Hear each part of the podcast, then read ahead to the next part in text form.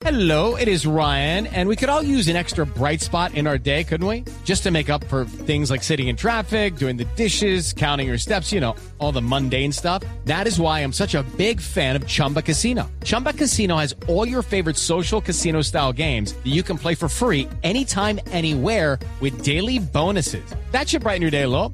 Actually, a lot. So sign up now at chumbacasino.com. That's chumbacasino.com. No purchase necessary. BGW. Void were prohibited by law. See terms and conditions. 18 plus. Hangouts, Zoom, Teams. Ahora está de moda reunirse virtualmente. Pero ¿cómo hace de falta una reunión entre amigos para una buena tardeada? Por eso vamos a reunirnos en Blue Radio para La Tardeada. Una reunión para conversar, compartir y volvernos a encontrar. Aquí comienza La Tardeada con Juana Uribe, Juan Esteban San Pedro, Juan Esteban Costaín, Hernando Paniagua, Dago García y Jorge Alfredo Vargas.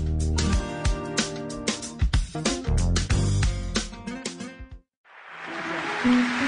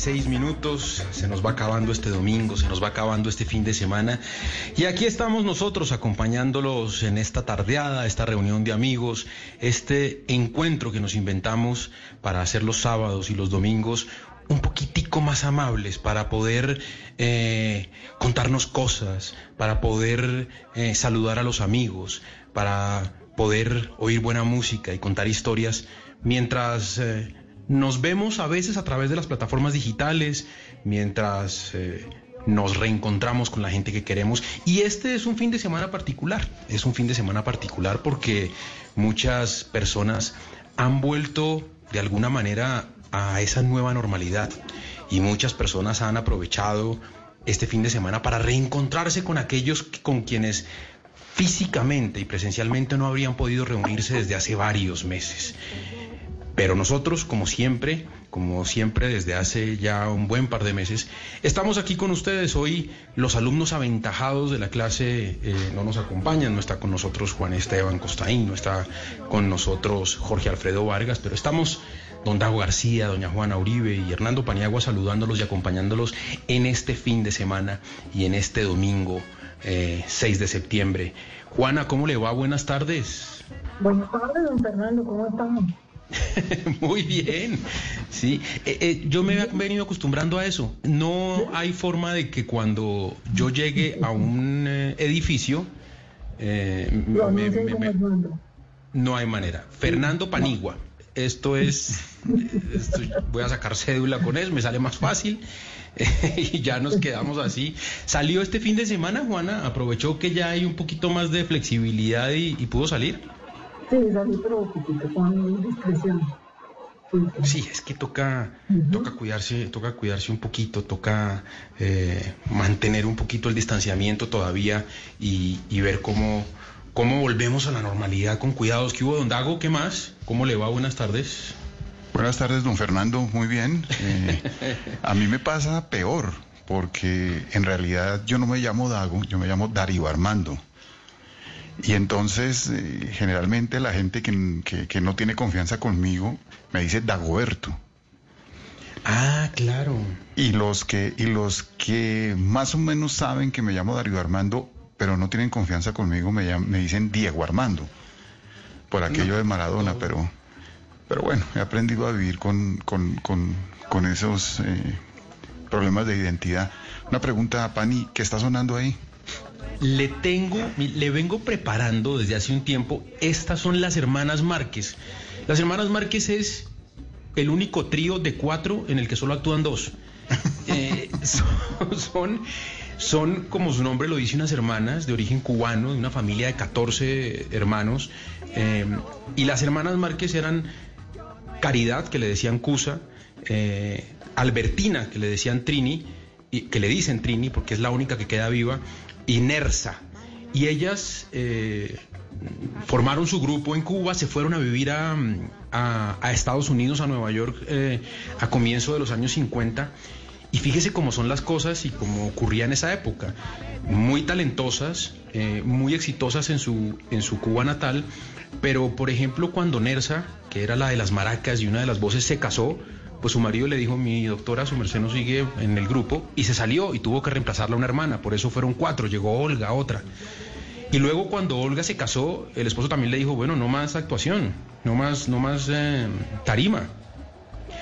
Y tuvo que volver su hermana Nersa, pero en el 60 más o menos se enfermaron sus padres. Y el grupo se acabó porque ellas se fueron a cuidar a sus papás. Entonces es un grupo que, tuvo mucho éxito entre los eh, 50 y los 60, pero que solamente apareció por allá en los 90, cuando Paquito de Rivera, quien hace ese saxofón que usted oye ahí, las encontró y les dijo, grabemos un CD. Las hermanas Márquez dijeron, "Ay, nos han prometido CD 20 mil veces. Nos han prometido esto un montón de veces, yo no le creo. Y él dijo, no, yo las voy a llevar de gira, yo sí les voy a grabar el CD. Y se las llevó a cantar a España, se las llevó a hacer giras por Estados Unidos, grabaron un CD por allá en el 2002, estuvieron nominadas a un Grammy, no se lo ganaron, pero quedaron un par de canciones de ese, el único CD que las hermanas Márquez grabaron en su vida. Esta es una canción que se llama Yo no sé nada y hay otra muy bonita que se llama Con medio peso. Le voy a poner un poquito.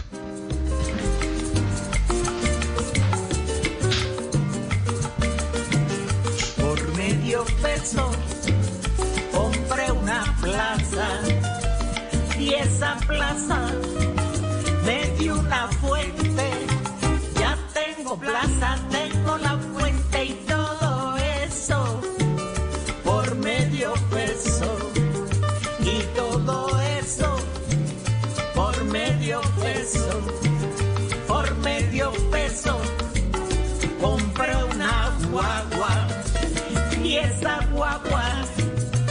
me dio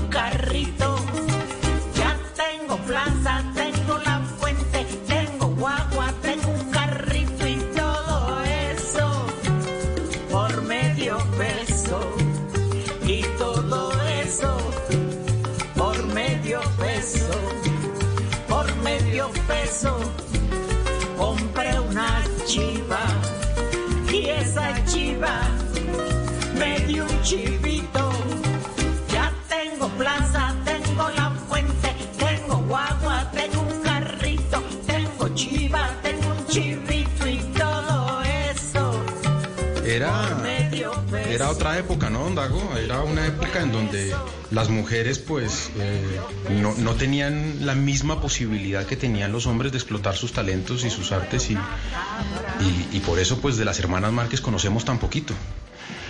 Pero hay, pero de todas formas, Pani, en, en Cuba hay una larga tradición de cantantes mujeres, de hecho de grupos femeninos, quizás el más famoso de todos ellos, y a ver si nos ayudan el máster a buscar algo de ellas, era el grupo Anacaona, que fue un grupo muy popular.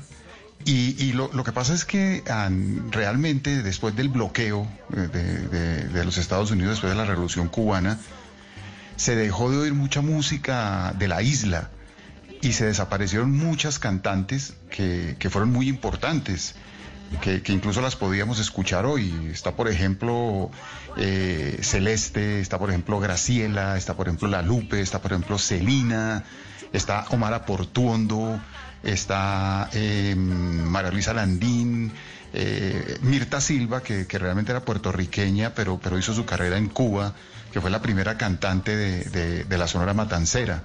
La, entrada de, de Celia Cruz a, la Sonora Matancera se dio debido a que Mirta Silva se retiró de, de- de la Sonora y se fue, se volvió a Puerto Rico. Pero sí hay una, una, una tradición pani de, de- de- de cantantes femeninas cubanas que de una u otra forma la figura de Celia Cruz la- las terminó Claro, la, la- la- la- la figura de Celia, que hizo parte de su carrera en Cuba, luego la siguió en México y finalmente la hizo en Nueva York. Ella se convirtió como en el símbolo de, de- de- de las cantantes cubanas y desafortunadamente le hizo mucha sombra a otras grandes cantantes, ¿no?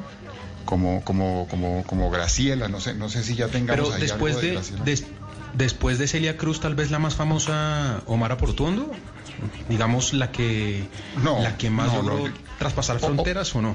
No, no, no. Omar Portuondo en realidad empezó a traspasar fronteras a partir de, de- del disco de Buenavista Social Club. Digamos que si hay que buscar una figura de, o dos figuras de, de la, de la dimensión de Celia Cruz, serían Graciela, que fue la cantante de Machito y que era hermana de, de- de- de Machito y fue la, la voz líder femenina de la orquesta de Machito, que fue todo un fenómeno en los 50 y por supuesto la Lupe, ¿no? Que la Lupe alcanzó a ser un cantante en los 60 y en los 70 alcanzó incluso a grabar con Fania. Y mira, ahí estamos oyendo, esta es Graciela. Oigamos. A ver, vamos a ver un pedacito de Graciela. cerebro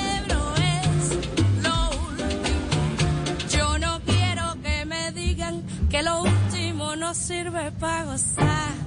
Sabroso, no, no, no, no, no, no, no, no. I know you do. Sí, sí, no, no. Ay, pero que lo que tengo, no, no, no, y no, no, no, no, y no, no. Sí, no, sí. Ay, no, no, no, no. Marrón.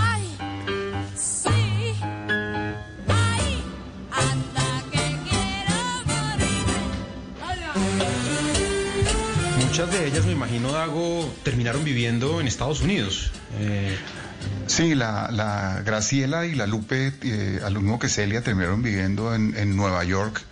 Eh, Graciela pues tuvo una vida buena, tuvo una vida exitosa.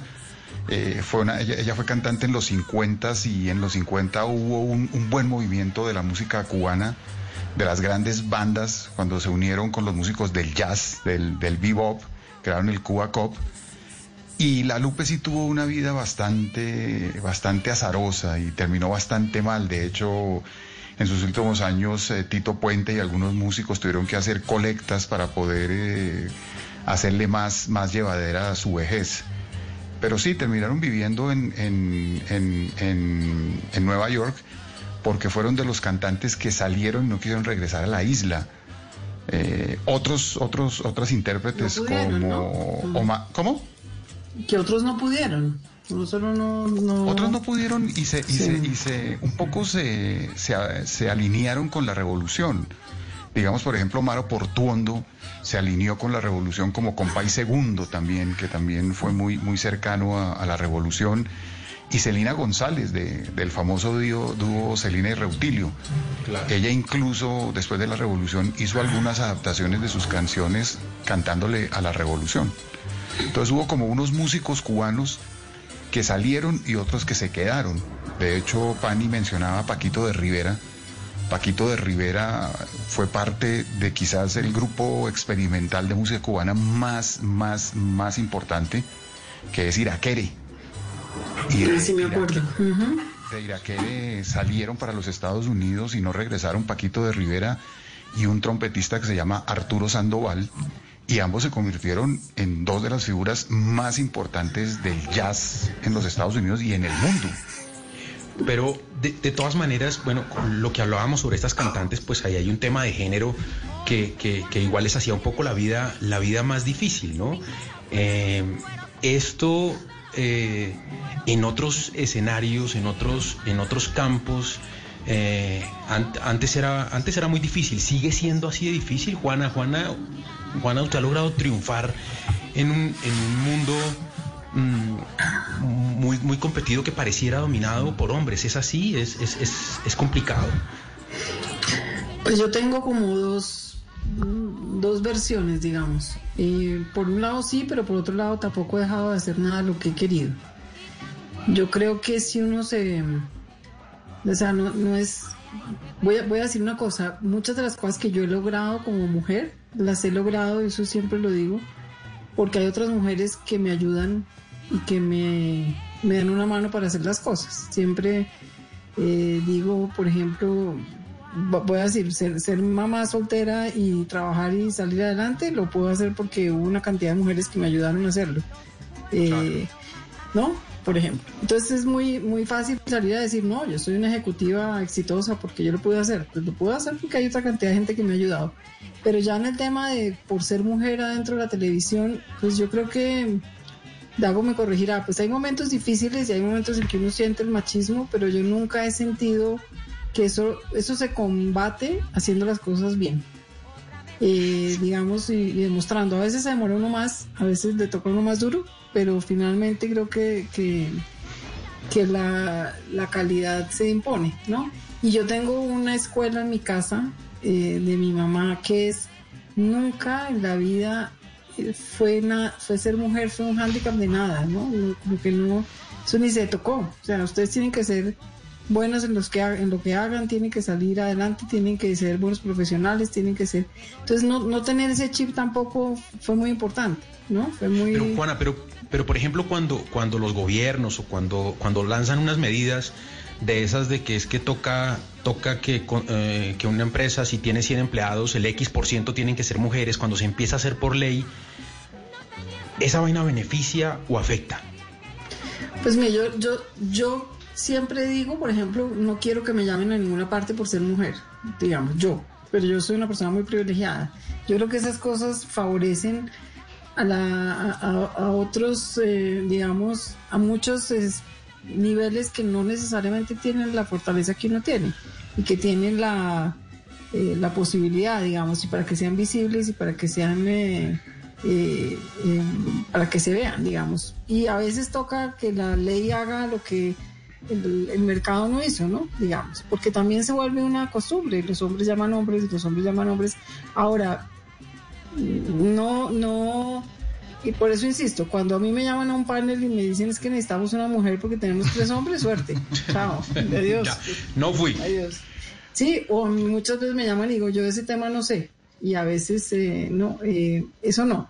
Pero sí pienso que, que hay quien, que por ejemplo Dago me ha oído, a veces yo digo hay que meter mujeres en las producciones porque la mirada es distinta, ¿sí? Es más, eh, más así, por ejemplo, ¿no? Es, ahora, por ley, no, eso no cambia, eso cambia de adentro, eso cambia y cambia también del trabajo de las mujeres y dejándose ver y dejando eh, una huella en las cosas, pero pues no es fácil para muchas, creo Dago, yo. lo que pasa, lo que pasa también, Dago, es que victimizarse a veces resulta fácil, ¿no? Es que como yo soy colombiano, entonces es difícil. O, es que como yo soy, tengo X o Y condiciones difícil. Hay, hay una entrevista muy, eh, muy famosa, y ni siquiera es una sola entrevista, son varias oportunidades en, las que han entrevistado a Morgan Freeman, pues actorzazo, tal vez la, la voz más famosa de- de todo Hollywood, y le preguntan que si él ha sentido que, que su condición de ser negro le ha afectado y él siempre ha dicho, no, no, no afecta para nada, no estaría yo acá, claro, él también podría decir que es un de él también se podría decir que es un privilegiado, pero, pero es uno de los que dice que victimizarse por la condición o por el género o por el color, pues es un error.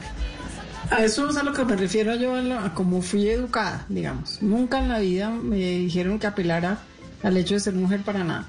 No eh, apele a que es bueno, a que es malo de la pelea como otro. Y, y ahora, lo que sí sucede es que a veces eh, para hacer eso uno tiene que mimetizarse, digamos, no que no lo vean tan, tan mujer, sino como persona.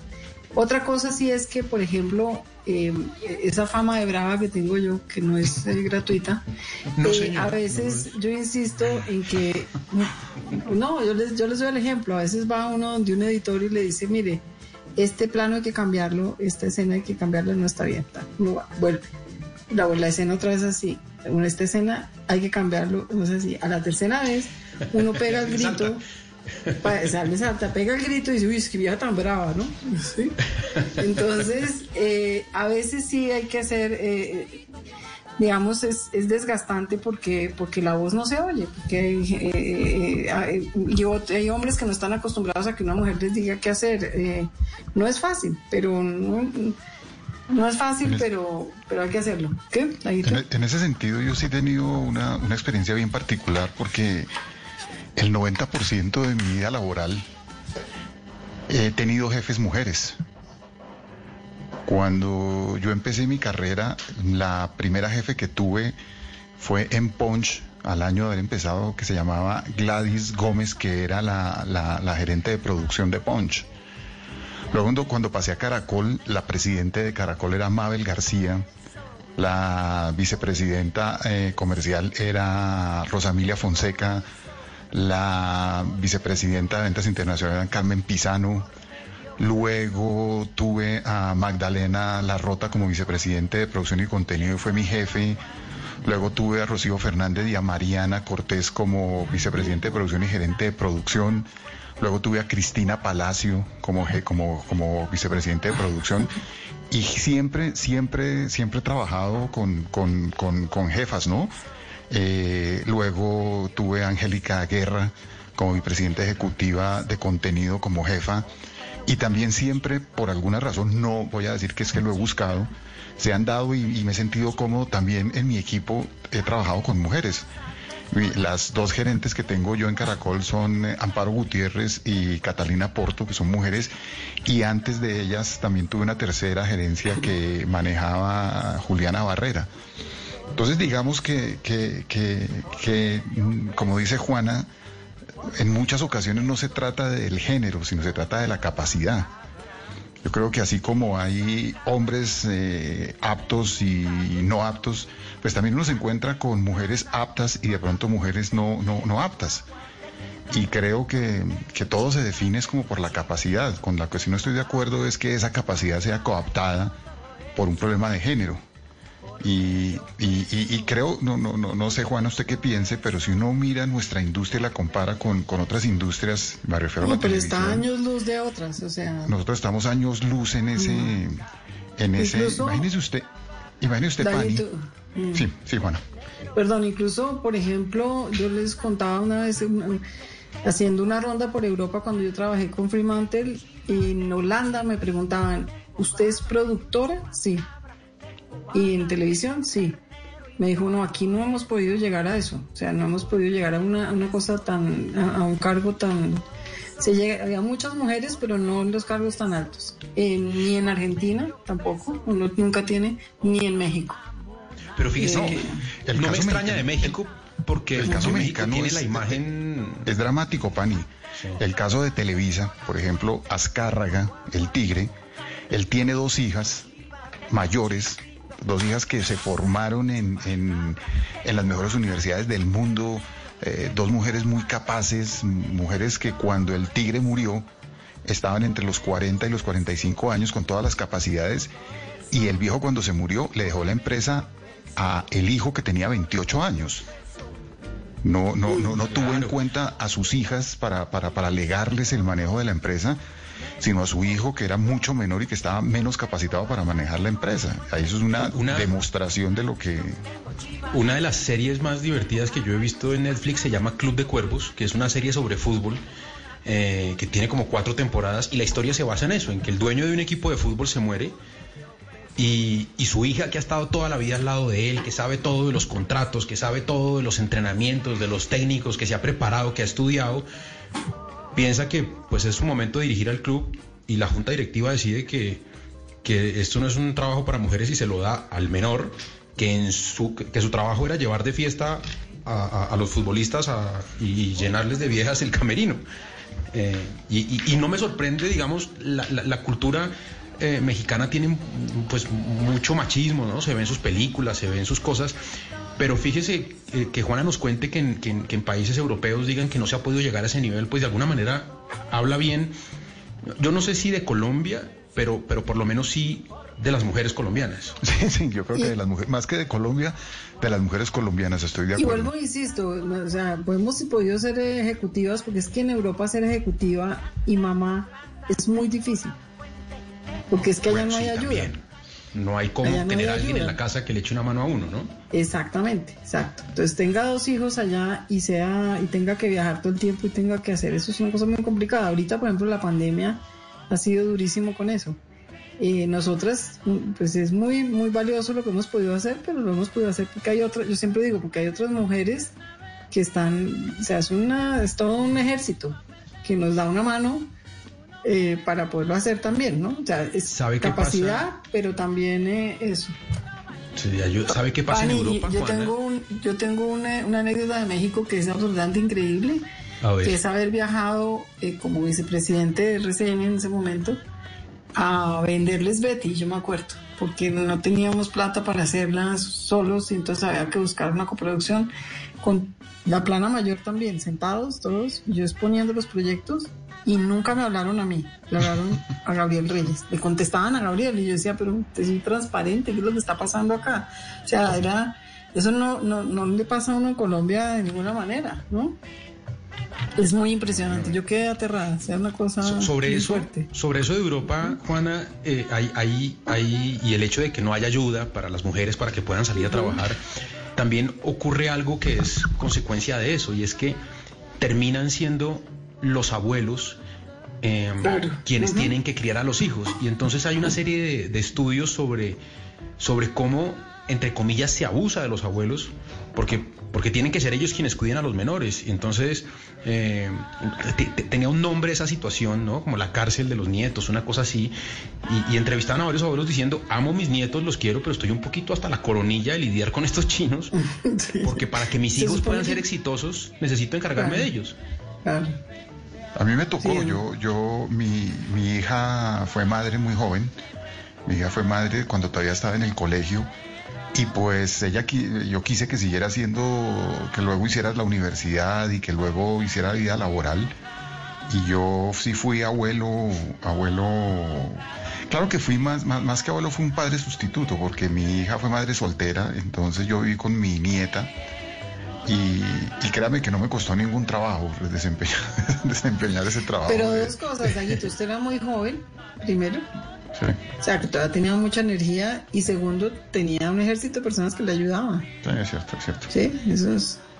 Eso digo yo que es lo que hay que poner siempre sobre la mesa aquí cuando pensamos que está todo tan avanzado, pero, pero, pero sí es un caso muy distinto al de Colombia, de muchas partes y en televisión, sin duda. Aquí hay una, Pues una mayoría de ahí mujeres en, en cargos importantes. ¿Mm? Ahí les tengo a la, a- a la gran Celia Cruz, la, la mejor de todas. No, Eh, me- me- eso de la mejor de todas eh, ¿No? es eh, discutible. ¿quién, ¿no? le, quién le gana a Celia? A mí me gusta mucho más la Lupe y me gusta mucho, mucho, mucho más Graciela, que para mí el top es la Lupe, Graciela y Celia. Le tengo la Lupe, entonces, le tengo la número Hago uno. una pregunta, ¿por qué Celia sobrevive y las otras no? ¿Qué- ¿Qué hay en Celia que... En Celia, primero que todo, hay una disciplina eh, eh, férrea, o sea, Celia siempre fue una mujer juiciosa, fue una mujer que pudo tener una vida longeva. Segundo, el carisma. Celia, Celia siempre fue una, una mujer con un carisma único que no tuvieron, no tuvo ninguna de las otras cantantes cubanas. Eh, tercero, fue una, una, una artista que nunca fue radical con, con el género. Celia hizo música de todo tipo y, tenía la estrella, ¿no? Tenía muchas, mu- muchas cosas que jugaban a, su favor. Nunca fue una artista problemática como lo fue la Lupe. La Lupe fue la versión femenina de Héctor Lavoe. Y, y- y Graciela pues tuvo una época en los 50 donde, donde pues no, no, no, no, su, su espectro era bastante reducido, era la cantante de, de Machito, de la orquesta de Machito, pero la figura era Machito. A Celia se le dieron todas las cosas, se reunieron todas las cosas para que se convirtiera, ahora, además que pues no se puede negar que es una, exe- o fue una excelente cantante, pero creo que pues, eh, para mi gusto mm, interpretaba más la Lupe y el sabor de Graciela era... Dago, pero único. para volver a lo que decía Paniagua de ese ambiente machista, yo siempre he pensado que la figura de Celia, digamos, en ese caso estaba a su favor. Es decir, no era, no, no, no, no, no era un, no era un motivo de digamos de discordia entre esos músicos, ¿no? Era una mujer que no No, y además- Claro, y- y- porque y es que además- eso juega en además- contra, ¿no? La, y la además belleza a no, veces claro. afecta. No, pues una mujer divina, eso se, se matan entre todos y no la dejan, digamos, ella era, eh, a su manera, era, tenía su, su gracia, para mí tenía una gracia enorme, pero pues objetivamente hablando no era una mujer bonita, entonces creo Y que eso también. Juana, y fíjese, Juana, que ninguna de las grandes cantantes cubanas fue bonita. Porque la Lupe tampoco fue bonita, eh, Graciela era una mujer obesa y tampoco era bonita, ¿no? o sea, Eh, Celina tampoco fue bonita, Omara Portuondo tampoco nunca fue bonita, María Teresa Vera tampoco fue bonita, fueron mujeres muy talentosas. Ahora, en el caso de Celia también lo que pasa es que desde el principio Pedro Nay le echó el ojo y con, y con, y con Pedro Nay era dificilísimo meterse porque el sello, como lo he repetido aquí hasta el cansancio, el sello de la Sonora Matancera eran sus dos trompetistas, que fueron Calixto Pero además porque era bueno, y Pedro era bueno para trompadas o no, Dago. Sí, Él contaba, él- contó algún par de veces que, que- que tuvo que irse a trompadas porque se subían fanáticos a, a- a querer tocar a Celia, a querer eh, bailar con ella y él sin problema. Sí, además era grande, ¿no? Y, y era, era un tipo, parecía que era un tipo rudo, pero totalmente, con Celia era totalmente dulce, ¿no? Ella, de hecho, ya le decía el copito de algodón.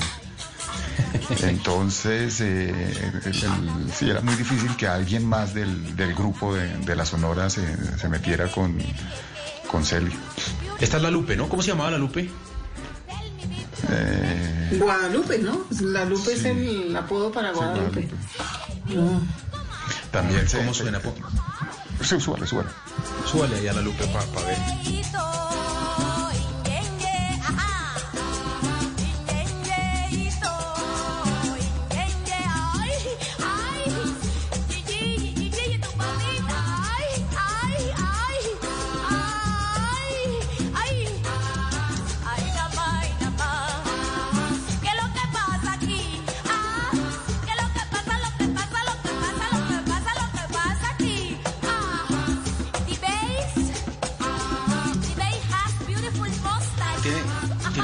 Bastante moderno esto, ¿no?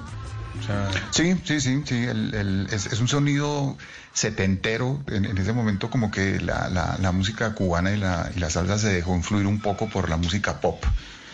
En, en la versión que hizo RCN de, de Celia Cruz, la Lupe la interpretó Carolina Gaitán.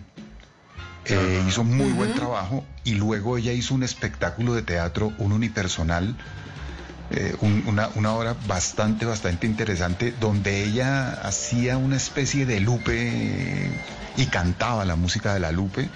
Y fue un espectáculo muy, muy exitoso en, en Colombia. Esa chica tiene mucho talento y Ella hizo de la Lupe en, en- ese, así como hizo de la, de la hermana Calle en las hermanas Calle, luego hizo de, de la Lupe en la serie de Celia Cruz y, y verdad que lo, que lo hace bastante bien.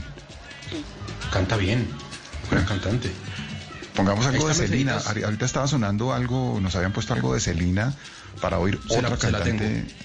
Se la tengo, ya le ponemos aquí a Celina, a Celina y Reutilio, que a mí hay algo con esa música, hago que, que, me, que no disfruto tanto y es que es como muy aguda, Ah, ¿no? Eh, Pero es mira, el pero- estilo de...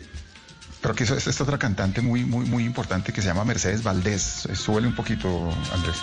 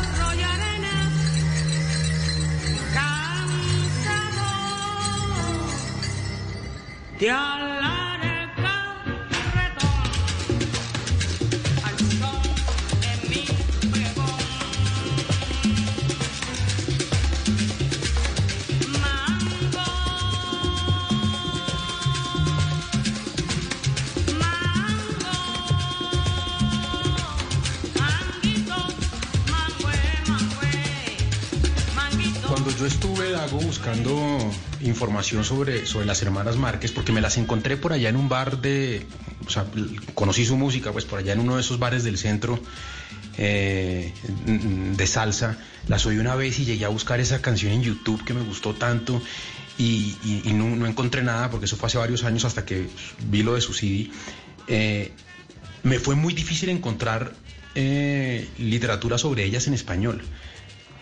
Terminé encontrando su historia y, y- y- e información muy precisa y actualizada sobre ellas en inglés sobre todo, ¿no?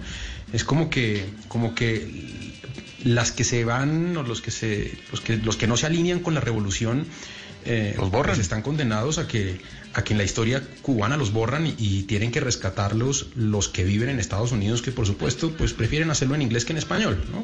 Es cierto, es cierto. El, el- la revolución tiene como ese, ese, ese lado oscuro, bueno, muchos lados oscuros, pero ese de tratar de ignorar y borrar la historia que no, que no contribuya como a su, a su ideología. Y, y hay muchos, eh, muchos músicos eh, cubanos que, que sufrieron el, el, estigma de, de no alinearse con la revolución y terminaron en el anonimato y terminaron grandes músicos, ¿no? Y muchos de esos huyeron. Uno- uno- algunos huyeron y regresaron. Es curioso, por ejemplo, el caso de Benny Moré, que Benny Moré, después de la revolución, emigró a México, estuvo un tiempo en México, que fue cuando hizo los temas con Pérez Prado, y luego regresó a la isla y, y terminó en la isla y fue feliz en la isla. Y es que yo creo que el exilio definitivo debe ser de las cosas más duras del mundo, ¿no, Aguito? Claro, claro, eso, eso siempre le dolió mucho a Celia, ¿no? No. Hay, hay, hay una canción de, de Celia que le canta mucho a, a- a su nostalgia de, de- de no poder regresar. No recuerdo cómo se llama la canción, pero dice, Cuba, qué lindos son tus paisajes, Cuba, qué lindos son. Y empieza a, a nombrar, es una, una canción que hizo con Pacheco, todos los lugares que añora de Cuba. Y es una canción muy, muy bonita. Y Celia siempre, siempre sufrió porque no pudo regresar a, a la isla. Se llama así la canción. mamá, ¿no? Sí. La canción se llama así, Cuba, qué lindos son tus paisajes. Es una, es, es, es una muy linda canción de Es Celia. una, es una que- canción que muy llama- bonita, muy bonita. Que se llama así, sí.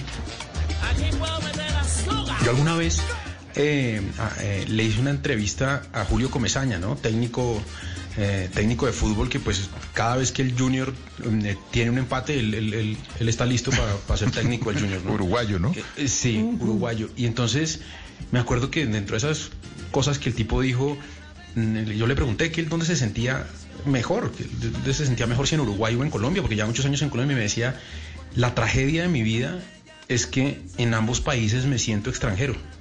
Claro. Yo en Colombia vivo mucho tiempo, la gente me quiere, pero yo sigo siendo un extranjero en Colombia, por mi acento, por, por- por mi historia y tal. Pero cuando vuelvo a Uruguay, ya no conozco a nadie, ya no están mis amigos, ya no está mi calle, ya no está mi barrio, eh, y, y no, no, no, no tengo, no tengo, no tengo ningún lugar que, que sea realmente mi casa. Complicado eso de vivir por fuera. Yo tuve eh, la fortuna de, de hacer un trabajo con un escritor peruano que se llama Alfredo Braize Chenique. Hicimos una adaptación de una de sus novelas que se llama Un Mundo para Julius y pudimos hablar con él. Él vivía en, en Madrid en esa época. Y él me dijo a mí una cosa, me dijo, mire, nunca viva más de tres años fuera de su país, porque si no, usted se vuelve extranjero en su país y nunca va a ser nativo del país donde va a vivir. Se lo, se lo, se lo devora a uno la nostalgia, ¿no? Sí. Hablando de cantantes, también, también hay en, en- en- en Puerto Rico, a- a- además de, de Mirta Silva, la que les nombraba que fue la primera cantante de la Sonora, una cantante llamaba Yolanda Rivera, que también fue muy popular, hizo algo con, con- con la Sonora Ponceña. Ahí está sonando algo, ahora sí, eh, nuestro máster ahí de, de- de- de la Ponceña con Yolanda Rivera. A ver, pónganme ahí eso, Maruto.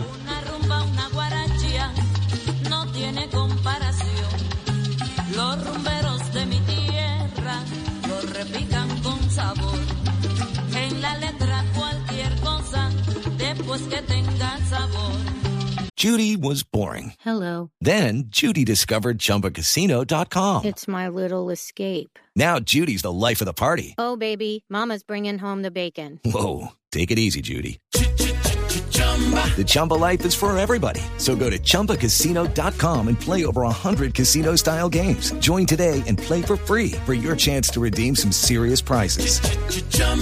ChumbaCasino.com. No purchase necessary. Void where prohibited by law. 18 plus terms and conditions apply. See website for details. Unos tragos de aguardiente y el cantar de corazón.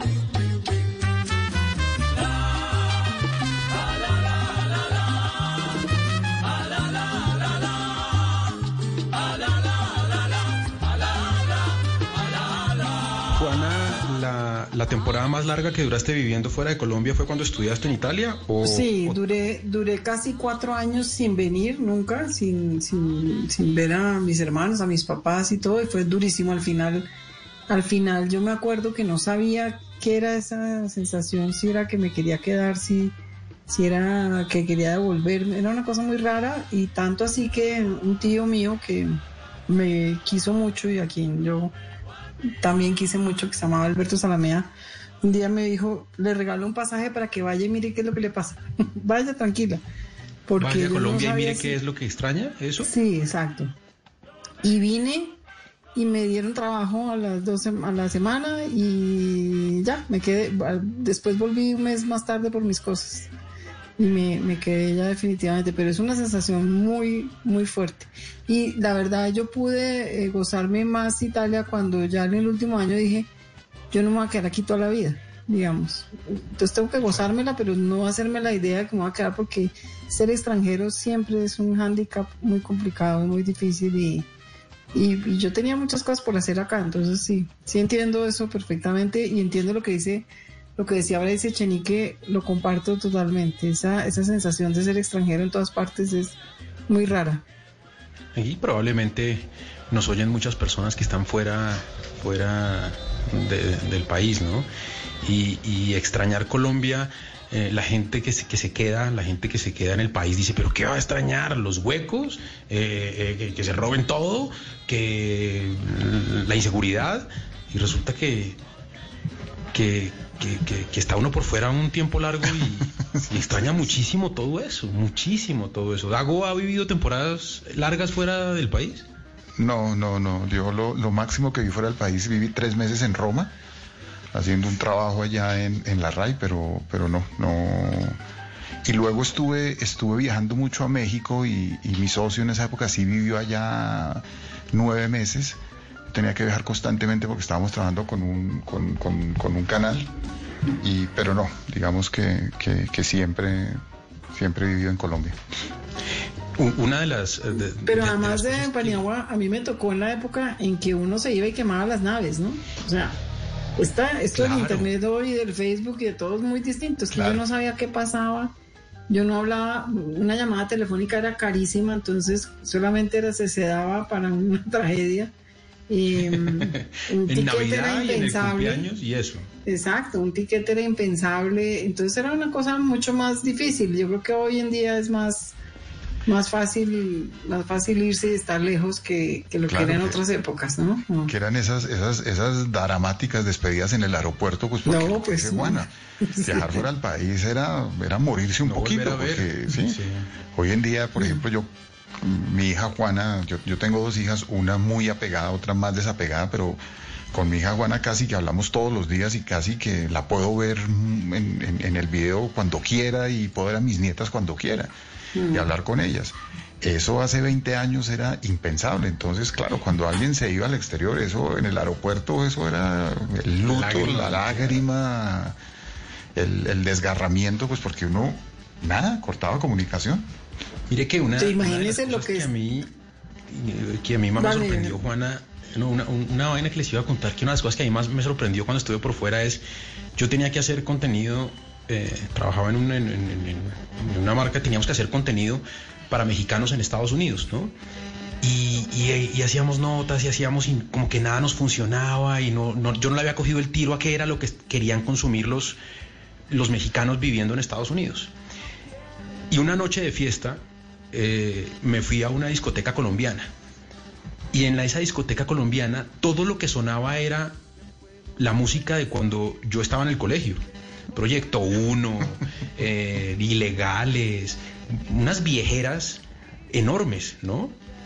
Y esto pues en las discotecas aquí en Colombia no pasa. Eso le ponen una tandita de música vieja, pero eso dura en el mejor de los casos 40 minutos. Pero en esa discoteca colombiana en Miami fue toda la noche. Era todo, solo, no, no sonó una canción nueva, todas eran canciones viejas. Y en medio de esa, de esa fiesta yo decía, claro, a esta gente no le importa Colombia hoy. Esta gente quiere la Colombia de los 90, que fue la Colombia que dejaron, la que abandonaron. Y probablemente esa sea la misma nostalgia que sienten los mexicanos para los que yo estoy escribiendo.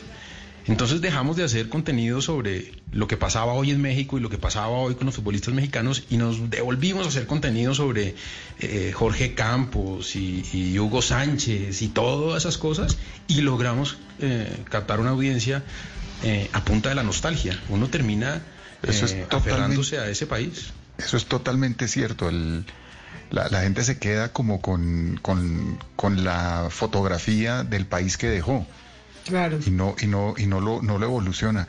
El año pasado, creo que fue el año pasado, no estoy seguro, pero hice un espectáculo de, de vallenato en, en Miami. Y en ese espectáculo traté como de, de- de poner música vieja, vallenato, pero también pensaba yo, bueno, también hay gente joven que de pronto quiere oír eh, el vallenato nuevo de Caled Morales y algunas cosas de incluso de, de Celedón y- todo este rollo, y. Silvestre y todo este cuento, y viera que el- realmente los, los, el- los momentos de éxtasis de- del, del espectáculo era cuando oían canciones de Alfredo Gutiérrez, cuando ahí oían canciones de Diomedes, cuando oían canciones del binomio. Y, y- Claro. y es que se quedaron con, se quedan con ese país y ese es el que añoran, ¿no? no, no como que E idealizado, además, ¿no? Claro, claro, totalmente la- la el tiempo y la distancia que, que idealizan todo. Pues imagínese esas pobres cubanas lo que sentía Celia Claro. eh, y que no pudo volver a ver a su mamá, por ejemplo, toda esa, esa nostalgia por la isla tenía que ser una locura, ¿no? También un invierno en Nueva York y uno acordarse de esa de ese No, de, de- de esa Cuba impresionante. Uno, ¿no? uno acordarse de que se sacan los bafles por la ventana, se cierra la calle y con, todo el mundo hace un solo zancocho para llegar a, a- a- un país como Estados Unidos donde hace un frío del chiras, donde la fiesta de Navidad se acaba a las 11 y 50 porque tú quieres a dormir y donde el brindis de Año Nuevo eso da hasta las 12 y media y gracias. Eso no, eso uno no puede con eso, eso uno no puede con eso. Ahí nos escribe Lejomel que siempre, eh, siempre está pendiente de nosotros, que vive fuera y nos dice que lleva cinco años sin volver al país y que Duro. lo que Mm. más extraña es el, el olor de la tierra. Vea pues. Vea, ahí tiene. Eh, ahí tengo madera fina de Giordano, musiquita Sí, cubana. Es que, es que ese madera fina es un son que, que canta Giordano, pero ahí lo canta con una cantante venezolana que se llama Canelita Medina. Ella fue la cantante de un grupo muy popular y muy, muy bueno en, en- en los ochentas de música cubana que se llamaba el eh, Sonero Clásico del Caribe. Y, esta, ca- y, es- y ese son que hace Giordano, ella, ella, ella, ella hace una parte muy, muy, muy buena. A ver, Si quiere, con eso podemos regresar del, del, del, del- del corte, ¿no? A ver, súbame un poquito allá, Giordano.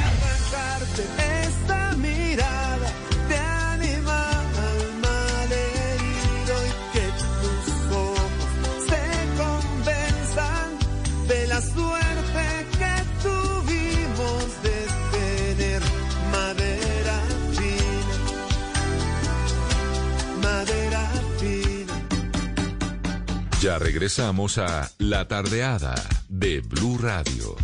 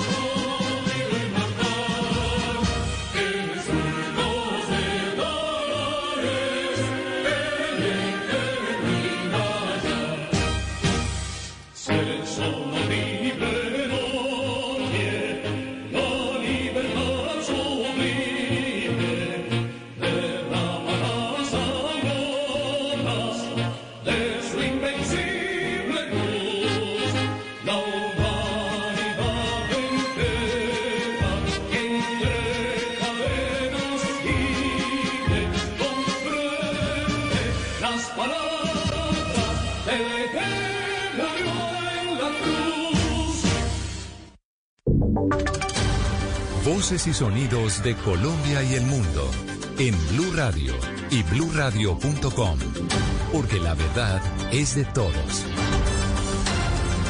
6 de la tarde, tres minutos en este domingo 6 de septiembre. Comenzamos esta actualización de noticias con nuestro compañero Kenneth Torres porque más de cuatro mil comparendos impuso la policía de carreteras durante este fin de semana. ¿Qué otros aspectos se conocen de la movilidad de los colombianos durante sábado y domingo, Kenneth?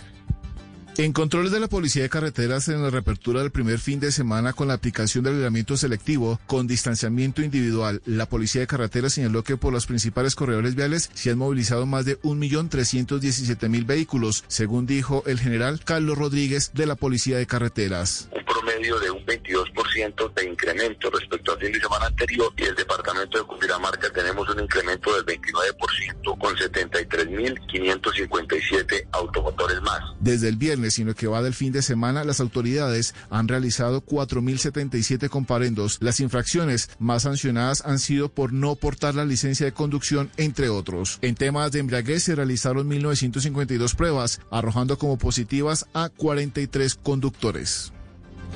Gracias, Kenneth. Y recordemos que el COVID-19 sigue presente en el territorio colombiano y todos debemos cuidarnos, pese a que ya hay pocas restricciones para nuestra movilidad y para realizar algunas actividades. Hoy el Ministerio de Salud reportó 8.065 casos nuevos de contagio de COVID-19 y 256 fallecidos por este virus. En total, Colombia reporta 666.521 contagios y 21.412 muertes. Lo que pasa en Medellín, Barranquilla, Barranquilla y Bucaramanga con el virus aquí en Blue Radio. Hoy se reportaron 1.297 nuevos casos de COVID-19 en Antioquia y 27 muertes. Así, el departamento llegó a los 89.094 casos positivos y a los 1.887 fallecimientos por cuenta del coronavirus. Por municipio, las muertes reportadas el día de hoy corresponden 15 a Medellín, 5 a Itagüí y de a un caso en los municipios de Bello, Río Negro, Ebéjico, Vegachí, Necoclí, El Bagre y Valdivia. En el Atlántico este domingo, 49 se ubican en la ciudad de Barranquilla y 60 en los demás municipios del departamento. En cuanto al número de muertes, este domingo el Instituto Nacional de Salud confirmó el fallecimiento de tres personas por el virus en Barranquilla, cinco en Soledad, una en el municipio de Tubará, otra en Sabana Larga, una en Suán y otra en Sabana Grande. Santander sigue registrando un alto número de casos de COVID-19. Se reportaron 482 nuevos casos, con lo que la cifra aumenta a 21.755 según el reporte oficial. También se registra una cifra alta de muertes, 32 más, que aumenta el número de fallecidos durante toda la pandemia a 903 personas que han perdido la batalla contra el virus. Y cambiamos de tema porque en Cali un hombre que habría asesinado a su propia hija de 30 años casi es linchado por los vecinos. Víctor Tavares tiene la historia. El hecho se registró en el barrio El Rodeo, en el oriente de la ciudad, cuando el hombre habría atacado con un arma cortopunzante a su hija, acabando con su vida. Cuando la policía intentaba llevarse al capturado, la comunidad se enfureció e intentó lincharlo con palos y piedras, por lo que fue necesaria la presencia del SMAT con una de sus tanquetas para proteger la vida del supuesto agresor. El coronel Edinson Rodríguez, subcomandante de la policía en Cali. La comunidad, vecinos, de esta familia al observar a que esta persona con arma cortopunzante hiere de muerte a la señorita, inmediatamente ellos evitan que la policía lo conduzca porque ellos querían tomar la justicia por sus manos. La víctima de este hecho fue identificada como Claudia Lorena Mosquera de 30 años. Entre tanto, el hombre fue dejado a disposición de la fiscalía para iniciar el proceso de judicialización. Y en la información internacional aquí en Blue Radio, desde mañana en Venezuela se va a aplicar el método llamado 7 más 7 perfecto, donde todo el país inicia una flexibilización amplia y general en medio de la pandemia por COVID-19. Camila Carrillo.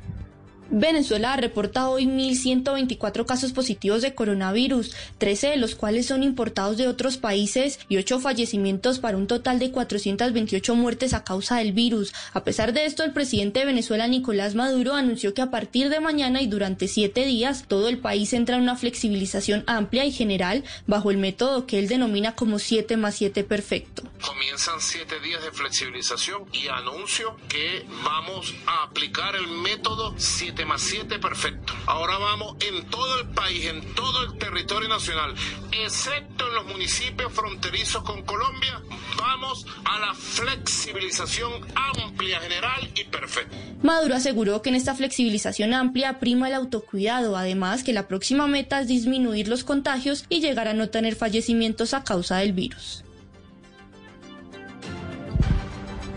Noticias contra reloj en Blue Radio. Cuando son las 6 de la tarde y 8 minutos, la noticia en desarrollo. La Asociación de Tenis de Estados Unidos anunció en un comunicado la sanción al serbio Novak Djokovic, primera cabeza de serie, con la pérdida de todos los puntos y el dinero en metálico que había conseguido en el US Open después de ser descalificado por conducta antideportiva.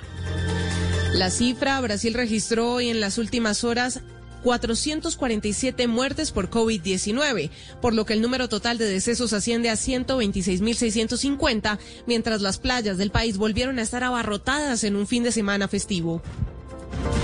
Y quedamos atentos al Facebook Live del presidente Iván Duque sobre prevención y acción ante el COVID-19, en el que responderá preguntas de la ciudadanía a las 6.30 pm. Ampliación de estas y otras noticias en blurradio.com. Sigan disfrutando de la tardeada. Si es humor, humor. Perdón, usted dijo que no iba a hablar como mamá, pero sigue hablando como mamá. Pero además usted no me tiene que decir cómo hablar de qué hacer. ¿Cuántas veces se lo tengo que repetir? Volviendo al tema del presidente, voy a llamarlo y le voy a decir como una ciudadana cualquiera. Usted no se manda solo y que cambie la ministra del Interior. Esa muchachita no le conviene, ¿verdad? Si es opinión, En Colombia está garantizada por la Constitución y las leyes el derecho de la protesta. Lo quieren hacer sin ni siquiera tener en cuenta y en consideración lo que ha ocurrido en el país de verdad. Yo creo que los sindicatos deberían estar examinando que el 20% de desempleo en el país y el 26% de desempleo en Bogotá no le corresponde única y exclusivamente al presidente o a la alcaldesa. Voz Populi. Deberían poner un aviso en las fronteras que diga, disculpe las incomodidades, estamos cambiando para mejorar. Viva el aislamiento consciente. De lunes a viernes desde las 4 de la tarde. Si es opinión y humor, está en Blue Radio, la nueva alternativa. Hace ocho años. Están haciendo una nueva alternativa. Con ansiedad y emoción. Vamos a llevarles periodismo independiente, comprometido con la verdad. Preparados para abrir una nueva ventana al mundo. Atención, Blue Radio acaba de confirmar con fuentes. Listos para proponer un nuevo punto de vista. No se puede meter en temas que no son de su competencia. Con ganas de llenar los días de noticias. Mucha atención, es noticia urgente. De historias. Lo que se siente hoy en Barranquilla es una gran alegría ante De emociones. Desborda el caudal de emociones en una tierra capaz De sonrisas. Esos secretos no se cuentan, hermano. Pues el mío se mete la camisa por entre los calzoncillos. Y que no me importa. De opiniones. Entonces teníamos una economía que había venido creciendo con base en De el... novedades. Tendremos entonces en WhatsApp este modo vacaciones que nos des... Unidos para darles una nueva alternativa. Ocho años después, seguimos mirando hacia arriba, con más ánimo, más listos, con más ganas. Blue Radio, ocho años, creciendo con nuestros oyentes. Este domingo en Encuentros Blue, Solidaridad y Trabajo Social en Bojayá, Chocó. Sexualidad femenina para hablarlo en confianza. Vivir con el agua. Vivir consciente de los elementos y mucho más en Encuentros Blue. Para vivir bien. Por Blue Radio y bluradio.com. A esta hora estamos en La Tardeada de Blue Radio.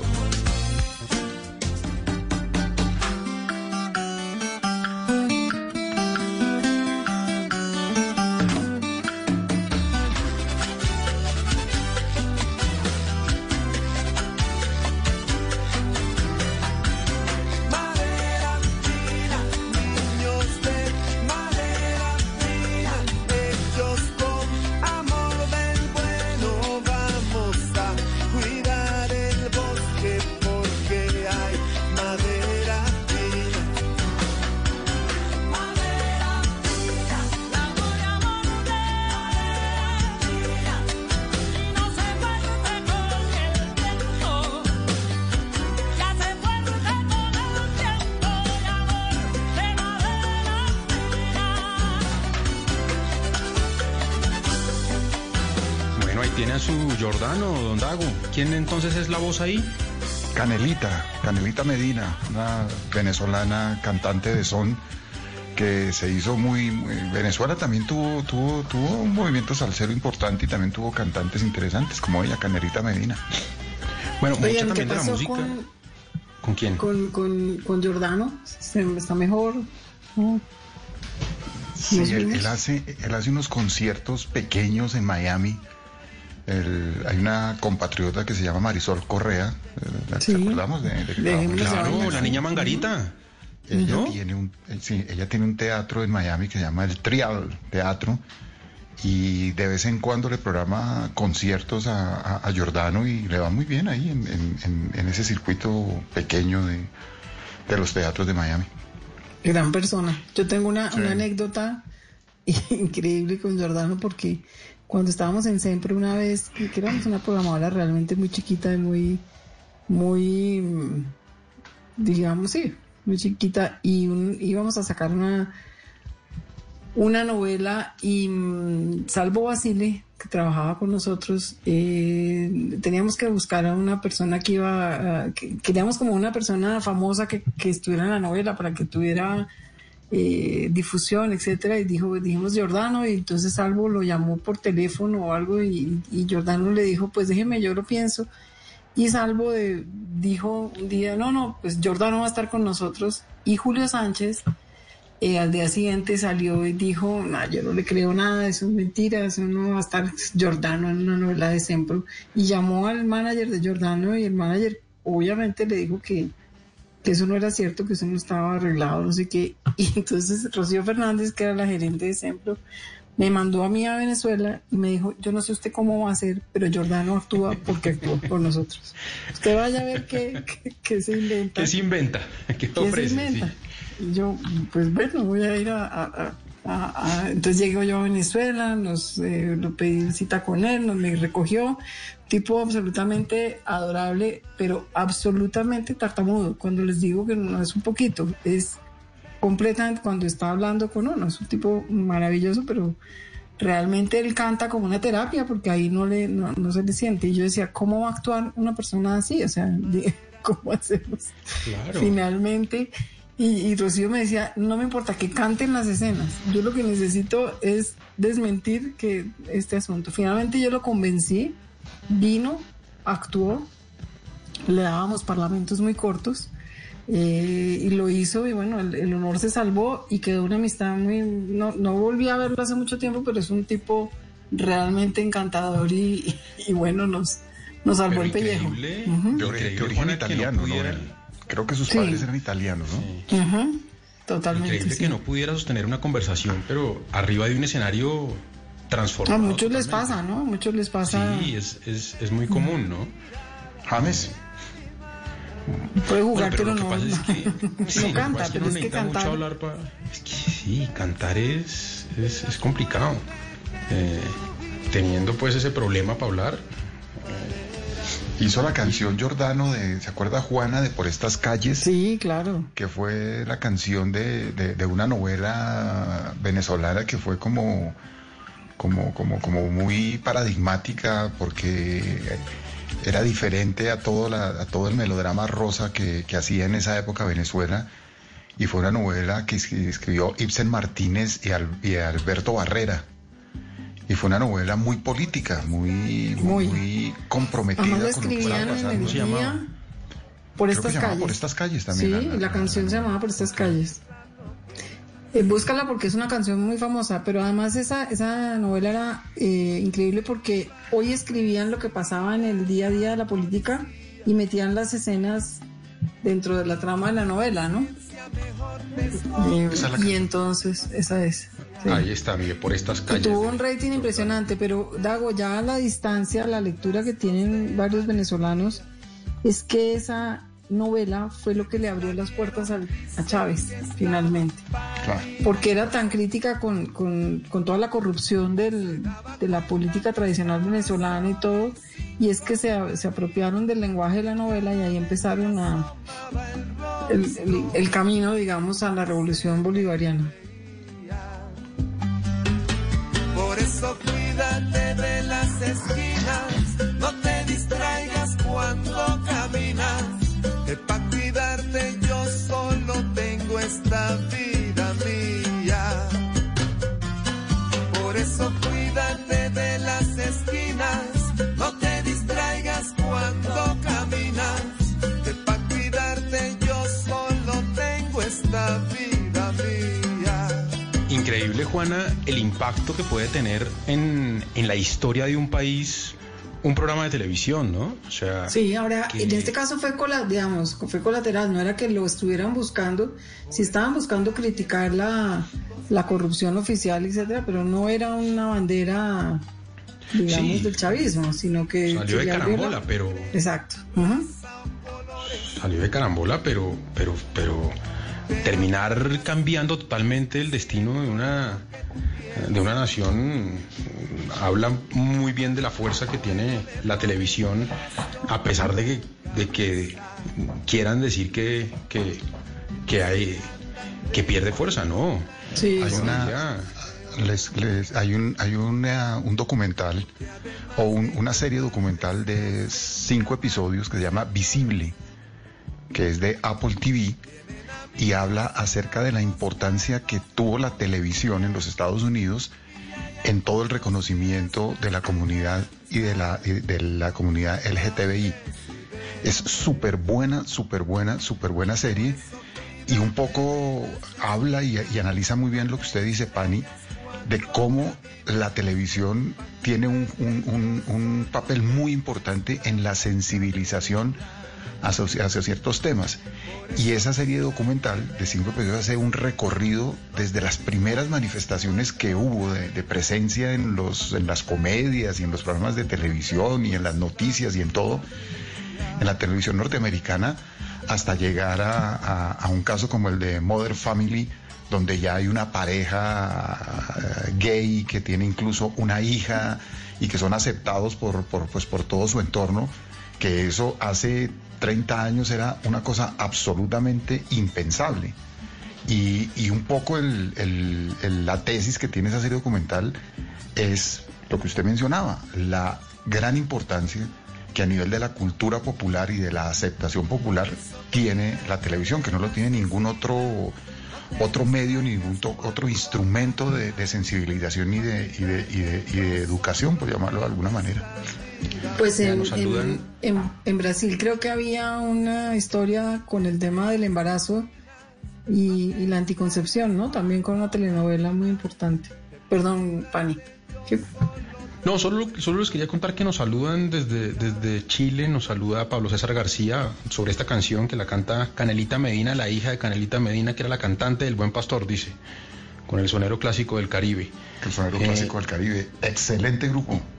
Sí, y dice Rafael Rodríguez que lleva 18 años viviendo fuera de Colombia, que trabaja como chef y que lo que más extraña son los ingredientes y los sabores de la comida. Claro, de la claro. comida. Imagínese, usted una vaina que si consiga cilantro o guascas para un, pa' un ajiaco, ¿cómo hacemos? Por fuera, traduzca feijoa para un jugo. Imposible. Oiga, a propósito de, de eso de la comunidad LGBTI y, y- y de los documentales, ¿vieron el, el documental sobre Walter Mercado? no, pero de todo el mundo dice que es buenísimo. Yo no lo he visto, pero Sí, yo lo vi, yo lo vi, yo lo vi. Bien bueno, Bueno. porque porque pues uno, claro, uno de alguna manera eh, se crió viendo ese tipo, pero tiene Juana. cosas muy chéveres, ¿no, Dago? Sí, Juana, yo no sabía y fue galán de telenovelas. ¿Ah, sí? No tenía Sí, ni fue galán idea. de telenovelas en Puerto Rico y en el documental hay unas, hay unas escenas de telenovelas puertorriqueñas y él es el, el galán. Ahora, Antes- es galán, pero sale maquillado. O sea, antes de tener ese personaje, ya sí, sí se maquillaba y sí se peinaba Sí, de una sí, manera sí, muy sí. particular, ¿no? Era un galán muy raro, pero era galán de telenovela. O sea, Era galán de telenovela. que era una. Que Pues como no Julio César Luna. Ni idea. ¿No? Yo, yo- yo no tenía ni idea de que Walter Mercado había empezado en los medios, primero como, como cantante, ¿no? Como cantante Sí. de flamenco, Como, sí, como bailador. bailador de flamenco y participaba en unos espectáculos de, de flamenco en Puerto Rico como bailarín y cantante. Y de ahí saltó a la televisión y fue galán de televisión durante un tiempo y terminó leyendo el- el- el- los astros y todo por puro accidente. Bueno, ahí, ahí cuentan muy bien cómo, cómo cayó ahí de, de- de carambola. ¿Cómo cayó de carambola a leer, a hablar de los astros, pero además porque particularmente ese día, que, que de carambola le dicen, venga, usted siempre habla de los signos, hable, él iba a promocionar una novela. Y para promocionar esa novela estaba pinta, estaba disfrazado o de, de- como de príncipe árabe. Entonces tenía una- unas túnicas Sí, sí, y tenía sí, un maquillaje, porque era parte de la novela, y termina con esa pinta diciendo es que los Géminis no sé qué y los Sagitarios tal otra cosa. Y baja el, el presidente de la, del- de la cadena y le dice, mañana otros 15 minutos. Y con la misma pinta me hace el favor. me hace el favor.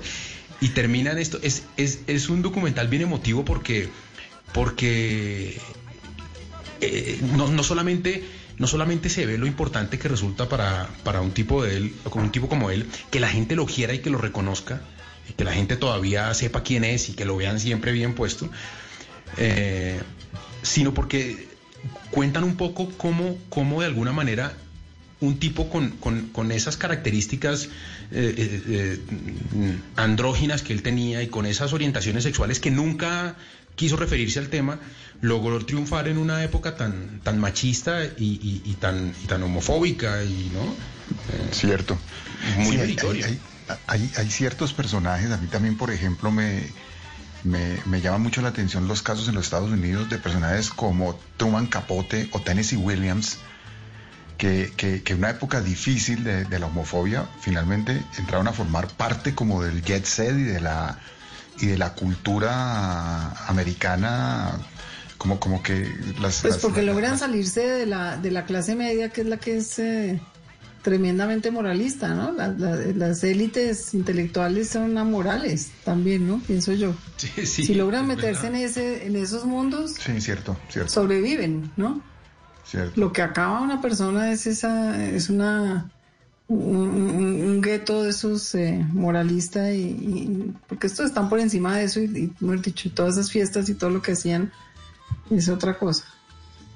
Pero bonito de ese documental, yo lo que, lo que siento, lo- por lo que ustedes cuentan y todo el mundo dice es cuando alguien aborda un personaje de esos, no para joderlo, sino para quererlo, ¿no? Es como sin juzgarlo y sino... A- a- Ahora, crónica de una muerte anunciada, ¿no? Dio con un eh, oportunista Claro. que ahí no lo, ahí, ahí no lo, ahí no lo, no, no lo mencionan, pero yo estoy seguro que lo enamoró, eh, le, lo- le prometió el cielo y la tierra y le pegó la tumbada, La tumbada, asquerosa del mundo. Lo Pero, dejó- lo Juana, dejó en es rines. que, Juana, es que muestran partes, muestran a partes del contrato y el contrato tiene frases como que eh, eh, cede los derechos a perpetuidad. A perpetuidad. En el No universo. O, sea, o, o- o, Juanlo, el contrato dice que cede en cualquier lugar del universo. O sea, imagínese lo maquiavélico que tiene que ser usted En cualquier un galaxia. contrato en, la, en otra galaxia. O sea, Y al tipo lo entrevistaban y fresco como una lechuga, ¿no? Fresco Sí. como una lechuga. Yo- yo, yo no hice nada ilegal. le Ahí se firmó y, y está firmado y, y él tenía que recibir una plata con no sé qué. Se la recibió. Se la di. pero- Se la di, pero yo, yo no hice nada ilegal. No, le, le pegó una enredada y, y- y perdió su marca, perdió todo. Que, que además dan una explicación, dan una explicación muy buena sobre eso, y es que eh, eh, esto pasa con bastante frecuencia en los artistas, porque los artistas por lo general son personas eh, totalmente desinteresadas y alejadas de los temas económicos, eh, de, de- de los, de los contratos y esas cosas, porque ellos están es, tan metidos en su arte y en agradarle al público que no se preocupan por, por, por, por- por lo legal, digamos, ¿no? Y no porque, no porque hagan trampa, sino porque confían, confían demasiado, entregan esa responsabilidad a otros. Los deportistas también, ¿no? El- Maradona, ¿qué tal esa, esa, esa medio en peliculada que se estaba metiendo con Coppola? Con Coppola, sí. Y no hablar de la mujer, ¿no? Un poco también, ¿no? Maradona también. Sí. Sí. Ahora, todo muy disfuncional ahí, ¿no? Todo muy, Sí. muy sí. complicado. Mm. También leí hace poco la historia de, de- de mi pobre angelito, del actor de mi pobre angelito, Ah, no, ese caso es increíble, sí. y cómo ahí el que lo tumba o el que lo friega es el papá. El papá, claro. O sea, Mm. el papá lo obliga a trabajar en un montón de cosas y una parte que cuenta pues el, el protagonista ahí es que el chino al chimillonario y el papá le decía, usted duerme en el sofá, porque si no se le sube a la cabeza los humos. Usted sigue durmiendo No, en el pues. sofá. Imagínese pues también. Michael Jackson, ¿no? También un caso de todo, todo eso, todos esos niños que, que precozmente tienen que empezar a primero a, manejar la fama, la popularidad y segundo a, a- a sostener, a tener responsabilidad sosteniendo a la familia. Eso casi nunca termina bien. Todas esas historias de, de los niños actores o de los niños cantantes que terminan teniendo luego un- una vida madura y adulta miserable, ¿no? Porque Las hermanas El- Williams, ¿no? El documental de Amy Winehouse es una cosa desgarradora porque ella realmente está muy mal y la obligan a volver a cantar y la vuelven a, a botar al abismo, ¿no? Es porque la familia necesita que vuelva a producir, ¿no? Bueno, es una no pasa lo cosa mismo con, impresionante. con el con el Joe, ¿no? También había todo un cuento alrededor de ¿Y con Diomedes? de él, ya enfe- no, y con Diomedes que le daban pues sus su Y droga con- y todo, ellos se les veía bien malitos. Y con Héctor Lavoe, con Héctor Lavoe hay, hay toda una polémica alrededor de, de- de- de cómo le quisieron exprimir hasta, hasta la última posibilidad. Y hay una grabación de un concierto terrible donde lo hacen subir, no podía ni caminar ni hablar, trata de cantar y no puede. Y todos se arrepintieron luego de haberlo llevado ahí, ¿no? Es- ese rollo del, del Pero dinero. son, que- son dos abusa- o- abusadores, digamos, el, el- el- el manager que, que, que se, que- que se aprovecha del estado y de la fama y del descuido del, eh, del artista, pero a mí me sorprenden más eh, cuando es la familia, ¿no? Porque de alguna manera eh, el, el- el pequeño cantante o el pequeño actor, en la gran mayoría de los casos, está cumpliendo el sueño frustrado de un padre o de una madre que no llegó. Claro, claro. Entonces eh, se- se- sienten, ellos sienten su, el éxito de su hijo como propio y, y se adueñan de él y, quieren aprovecharlo y todo. Son, son historias bien, bien tristes. Eh, Sí, además porque yo creo que el- el- la infancia es como el tiempo de jugar, el tiempo de, de, de- de- de- de no tener responsabilidades, de no, de no tener que sostener a nada ni nadie. Imagínese usted con ganas de, de- de salir a jugar.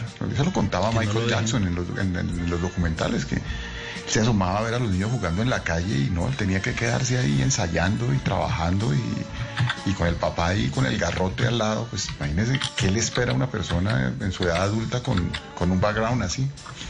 Oiga, ¿Ustedes vieron la película de Judy Garland, la que dieron hace Claro. poquito? Una maravilla No. eso. Una cosa, uy, No. dolorosísima. sí, co- ¿cómo que cuentan ahí, Juana? No, pues eso ya es además una, una, una esclavitud a nivel de estudio de, de cine, que cuando ella hacía el mago de Oz y, y, y la, la- le tenían casa dentro del estudio, no la dejaban salir, no la dejaban comer para que no se engordara, la tenían en una dieta terrible, no tenían hijos, no tenía nada, Eh, pues obviamente esto es ya contado desde ella adulta y alcoholizada, eh, todo, pero, pero dolorosísimo, ¿no? Una cosa muy, muy fuerte. ¿Cierto, Dago? Y con una relación muy extraña ahí con el presidente del estudio. Sí, rarísimo. Y no, no, un- una, una- una- sí, detrás del, del, del- del éxito y del brillo, unas vidas miserables, ¿no? Unas vidas... Pobrecita, sí. Sí. Y un abandono de los papás, porque, porque ¿cómo van a dejar eso, no? ¿Cómo van a permitir eso? Y obviamente me imagino que todos vivían de ella, ¿no? Y también... Y es gente, y, y- y- y ahí también ocurre lo mismo, ¿no, Juana? Que son tan, tan, tan necesitados de afecto que van y se meten con unos personajes que luego les pegan la enredada y los tumban, porque... Los engañan, ¿no? Claro, los engañan y los, meten- y los terminan, y los terminan enredando y los terminan tumbando. Sí, cuando ella, cuando ella se mete con el joven, uno dice, Dios mío, no puede ser. Otra vez. ¿no? Y al principio uno cree que esa, va- que esa va a salir bien. Sí, no, no, vuelve nada, y no, no. tropieza con la misma piedra. Sí, gran interpretación de Michelle Williams de esa. No, excelente película. Volviendo a Michael Jackson, ¿cómo me hubiera gustado a mí ir a un concierto de Michael Jackson? Yo creo que es de los artistas que, que me hubiera encantado haber podido ver en vivo. Ayer, ayer estaba de cumpleaños Freddie Mercury, que también me imagino que es uno de esos artistas que muchas personas hubieran soñado con ver en vivo, y, y también eh, Calamaro. Eh, no, Calamaro, no, También. Cerati. Cerati, sí. Ujú. Imagínense artistas que uno hubiera querido ver, ¿no? Dicen que el mejor concierto de, de- de- de la historia del- de la música rock y del pop fue la presentación de Queen en el 82, fue en el, en el AIDS Festival. En el- Sí, sí, sí, eso es una maravilla. que, sí. dicen que no hay no hay otra otra presentación de ningún grupo ni de, ni de ningún cantante de música rock o pop que, que se le iguale a, a lo que hizo ese día Mercury con, con, con casi 200 mil personas en, en, en- en Wembley. ¿Y, y cuántos millones en el mundo, Pani? Porque eso estaba transmitido en directo por toda Europa, Estados Unidos, por todos lados. Juana, el mejor concierto de su vida. El, el- el mejor. Pues no, voy a hacer una clasificación distinta. Lo más importante que he visto fue a los Rolling Stones en París, digamos, ¿no? Eso es una cosa muy impresionante. Eso es una experiencia absoluta. Esto fue en el 91, debió ser, por ahí, 90, 91, o sea que a uno le parecían que ya era viejos y estaban unos muchachitos. Enteros, ¿no? Sí, y el tipo corre, corre todo el escenario Total. y llega y canta, igualito. Exacto. Uno que a mí me gustó mucho, que es el origen de decir que yo quisiera ser eh, corista, es uno de Joe Cocker. Una belleza de concierto. Joe Una- Cocker es un grande. Una maravilla de concierto. Eh, yo vi a Madonna también. mm, es un gran show, pero yo no soy tan fan de, de- de- de su música, más que soy más fan de ella que de su música. Y yo creo que aquí en Colombia yo vi uno de Charlie García fantástico. Un, un- un concierto de Charlie maravilloso en la Plaza de Toros que fue memorable y que eso debió ser por ahí en el 89, porque o un poquito antes, ¿no? Estaba, sí, 89 porque yo estaba escribiendo eh, Loca Pasión. Entonces, de esos, Juana, en donde, en donde le apagan la luz y él sigue cantando y, y se va a Total, tomar whisky y rompe todo. Sí, bueno, ese terminó también él botando los televisores del, de- del Hotel Hilton, ¿no? Eso, Sí, pero, pero eso creo Sí, que está en el contrato. Exacto, tiene que sí. botar algo por una ventana. Pero yo, Sí, yo, pero- yo, yo digo es que a este le apagaban luces, le cortaban el sonido y, Y se seguía. sentaba en el Mm. borde a seguir dándole porque estaba feliz, estaba de fiesta. Pero es que además Colombia es terrible. Eso es como una heladería para un niño. Eso son. que eso- y, y- y- y no los dejan y les ofrecen todo. Y esa, en, en esa pureza en que ya está la droga en ese momento, eso debe ser una locura lo que, lo que, lo, lo que vivieron, ¿no? Mm. Imagínate. Dago, su mejor concierto. Uy, yo tengo tres. Tengo el de los Rolling Stones en Bogotá, que me pareció que lo hicieron bastante bien en Bogotá. Un, un, eh, un homenaje que le hicieron a Cheo Feliciano en Nueva York, en el Madison Square Garden, donde tocó Palmieri, donde estuvo Pacheco, donde estuvo Jimmy Sabater, eh, donde estuvo Ismael Miranda y la orquesta era la Spanish Harlem, que era la, una, una orquesta que se derivó de los Seis del Solar de, de Rubén Blades y, fue, y cantó también Cheo y eso fue una maravilla. Y en los ochentas, y aquí se me sale el mamerto, un concierto de, de Silvio Rodríguez en el Jorge Eliezer Gaitán, que el tipo cantó cuatro horas, el concierto dos horas, y como dice Juana, le, apa- le apagaron la luz del Jorge Eliezer y siguió otras dos horas. Y recuerdo tanto que, que- que- que- que en ese concierto todo el mundo pídale y pídale la masa, que la masa, que la masa, que la masa, y nada que la contaba y nada que la cantaba. Cuando ya cuando no pudo ya seguir, eh, seguir eh, eh, negándose, dijo, mire, les voy a pedir muchas disculpas, pues que yo esa canción no me la sé. No. Sí, dijo yo, le- le- le- y entonces alguien se la escribió y la pudo cantar, pero leyéndola porque no se la sabía, porque el tipo tiene tantas canciones que cantó cuatro horas seguidas, todas canciones que la gente le pedía, no sé qué, y la única que cantaba esa, y al fin reconoció que era que es que no se la sabía. No, y, y fue un concierto de él y la guitarra, ¿no? Claro. No era sino él y la guitarra.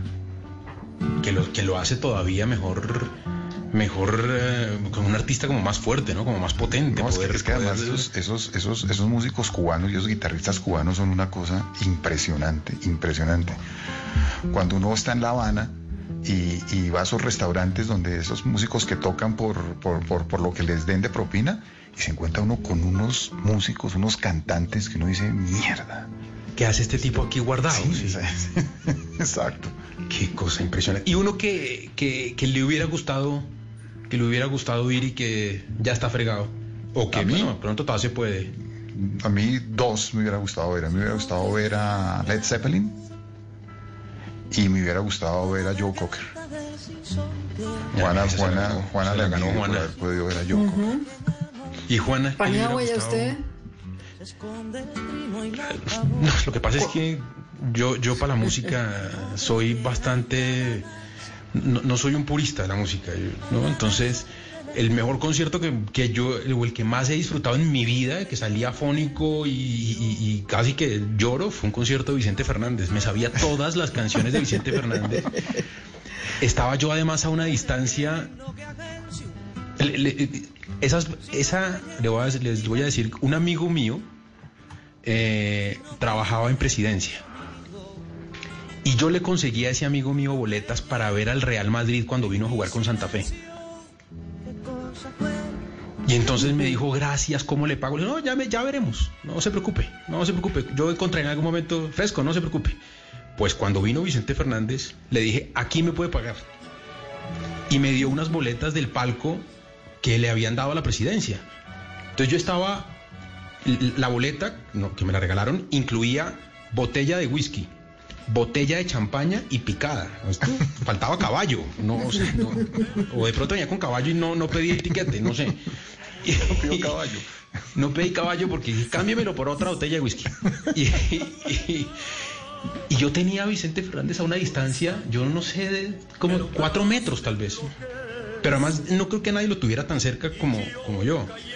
Y yo me sé todas las canciones de este tipo. Es el concierto que más he disfrutado en mi vida. En mi vida. Claro, también, también por ejemplo, vi a Rafael Orozco en vivo, que me gusta mucho el binomio de oro y lo pude ver en vivo eh, en el Roberto Arias Pérez. Me llevó mi papá cuando yo estaba muy chiquito. Eh, y pude ver a Diomedes en vivo, ¿no? Que, que, que- recuerdo que llegué muy temprano al concierto. Diomedes en teoría se presentaba a las 10 de la noche.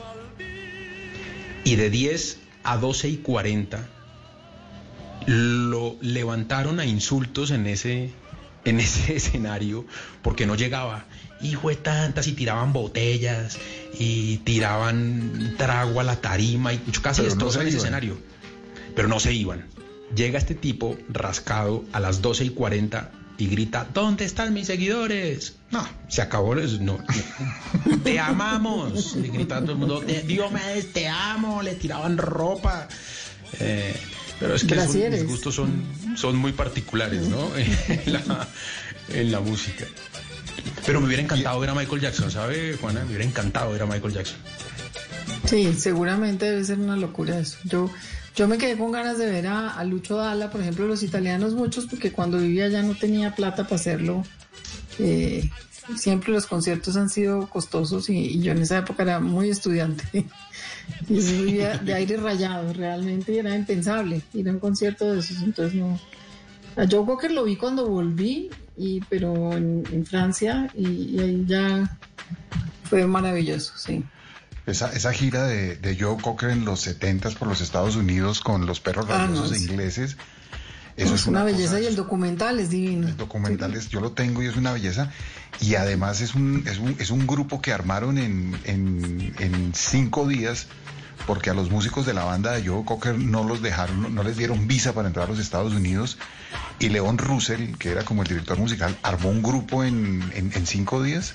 Y qué grupo y qué gira la que, la, la- la que hizo Joe Cocker con, con, por los Estados Unidos con ese grupo. Que, que a propósito de lo que decíamos, eh, terminaron subiendo en- a la tarima como 45 personas y al final de la gira no le quedó un peso a Joe Cocker, ¿no? No. Sí, de acuerdo. Cuando les dieron las cuentas, no, mire, aquí eso fue lo que subían y lo que hacían y las cosas. La gira un éxito, pero no tiene plata. El- y, y, es, y lo que dice Juana, ese, ese escenario parecía como los conciertos de, de, de- de Diomedes Díaz. Lleno de gente ahí que uno no sabe quién era y hay una cantidad de gente en unas taradas así impresionantes, pero, uy, pero qué cantante yo creo que, que- y, y Leon Russell, qué, qué, qué- qué músico tan, tan, tan impresionante y, y esa música, ese soul que, que hacían ellos, que era como todo ese soul ahí medio negro, medio pop, medio rock. ah. Ahí se ven los verdaderos artistas, ¿no? Cuando se suben a la tarima y, y- y, y logran, logran interactuar con el público y, adaptan sus canciones y inventan, improvisan. Eh, todo eso hace parte del... Sí, hablando de eso, el tipo más seco en ese sentido, pero que también logra una magia, es precisamente Silvio Rodríguez. Ese no habla nada. Nada, nada. Él no, no, no dice nada entre canción y canción y lo único que dijo ese día fue no me la sé y, y- y también cuando estuve en Cuba, cuando, cuando, cuando iba a la escuela, él es, de, él, él es de, de San Antonio de los Baños, él nació en San Antonio de los Baños, que es un, como un pueblo cercano a La Habana donde hay una escuela que fue la escuela que fundó García Márquez, la Escuela Internacional de Cine y Televisión donde, donde hemos estado con Juana.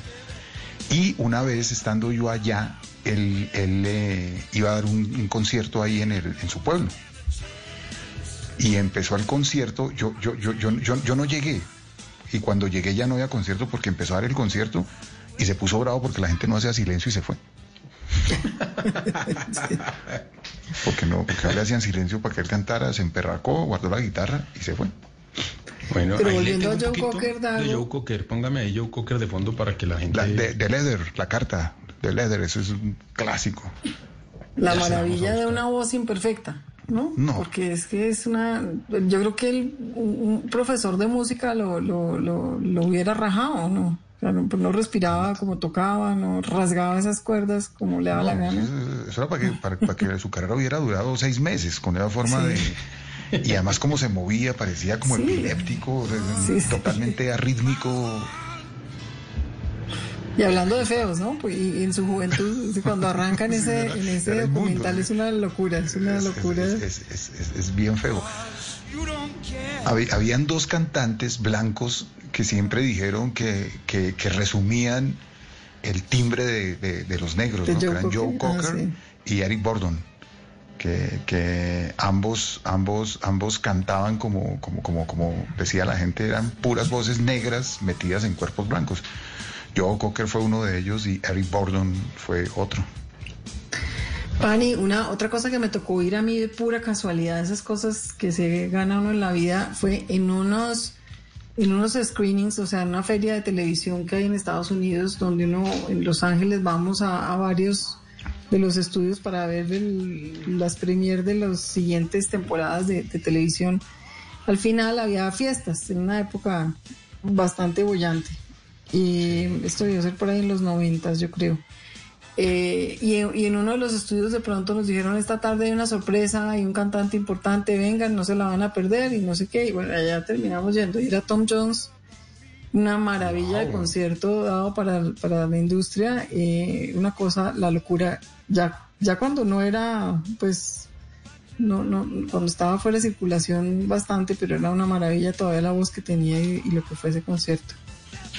Bueno, yo, yo hace poquito vi cuando vino a Colombia a Blades, Dago, y, y, y Blades ya tiene sus añetes, y viene y canta en Bogotá, y él dice, perdónenme, pero la altura es fregada, y se metió un conciertazo de dos horas, eh, no, con todos los juguetes, no, no, no, No, no, es es, que- un tipo tampoco que, que, que salte mucho, que se mueva mucho No, en el no, no, escenario. no, es cero simpático. Ese, ese- Pero- ese, ese es cero simpático.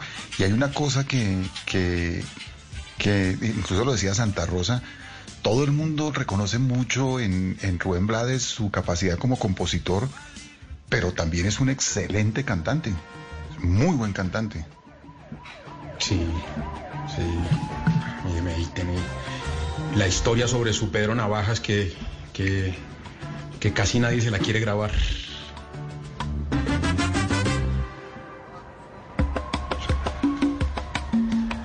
Abelino.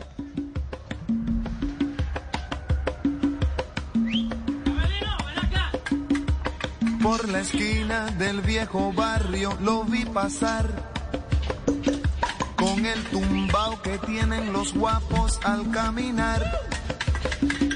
Las manos siempre en los bolsillos de su gabán. Ese sonido el- es el sonido de la conga, ¿no? Es ese- ese- Sí, es el- sí, eso que está sonando ahí es el sonido del guaguancó, el, el toque del guaguancó, que fue algo que usó mucho el soul. Y, y- y de hecho Joe Cocker o Santana o Eric Burdon que incluyeron el sonido de la conga en esa música y le dio al soul un, un- un- un color súper, súper interesante. Ahí tenemos Tabaco Rock de, Sí, de le tenemos- escuchémoslo y digamos cómo la conga convierte Tabaco ese, pop en, en un soul sabrosísimo. Échale ahí con, con el Tabaco Road. Hágame ahí una mezcla. Tobacco Road.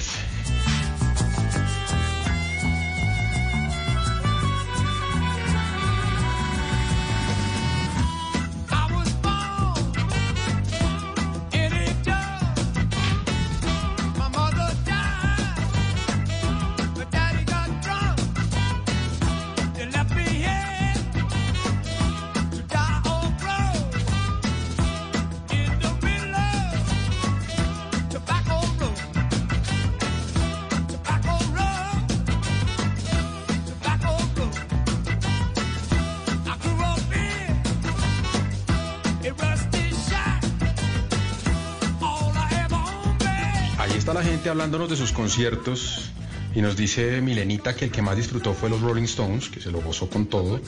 Sergio, el primero del Mago de Oz en el 2003. Concierto del Mago de Oz. Y manda a decir Ligia Zárate, ustedes me dirán, que ella, le, que ella repetiría el de André Rieu. Yo no sé si, si, si, si están de acuerdo o no. No sé si con niño o sin niño. Sin- sin- ¿Cuál? sin- el de André Rieu, que ella repetiría. No sé si, si, con niño de flauta dulce o sin niño de flauta dulce. Eh, pero no creo que haya la más mínima posibilidad de que me vaya yo a un concierto de, de André Rieu.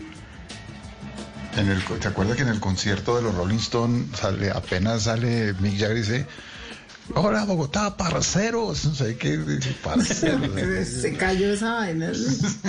llevaba, le tenían ese camerino lleno de aguardiente.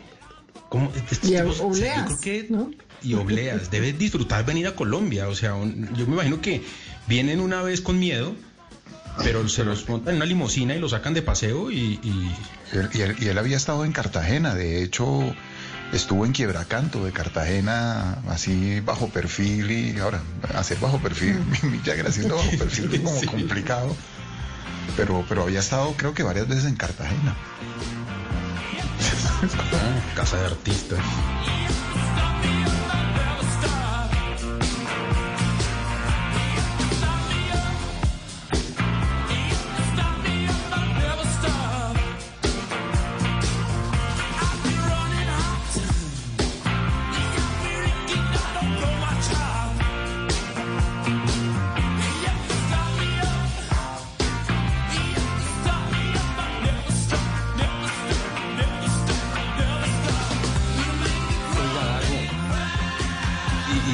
Y- y Juana, y cuando, cuando hablaban de las voces negras, ¿a qué características de esas voces se refieren? Porque yo tengo ahí como dos, dos esquinas de, las, de, de esas voces negras, porque por un lado, pues recuerdo a, a Barry White, que es una cosa su- súper grave, ¿no?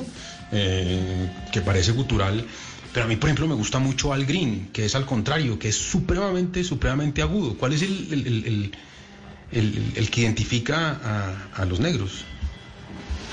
No, hay, hay, hay, muchas cosas, pero yo creo que donde mejor se resume el sentir negro eh, en, en las voces en la música gospel, ¿no?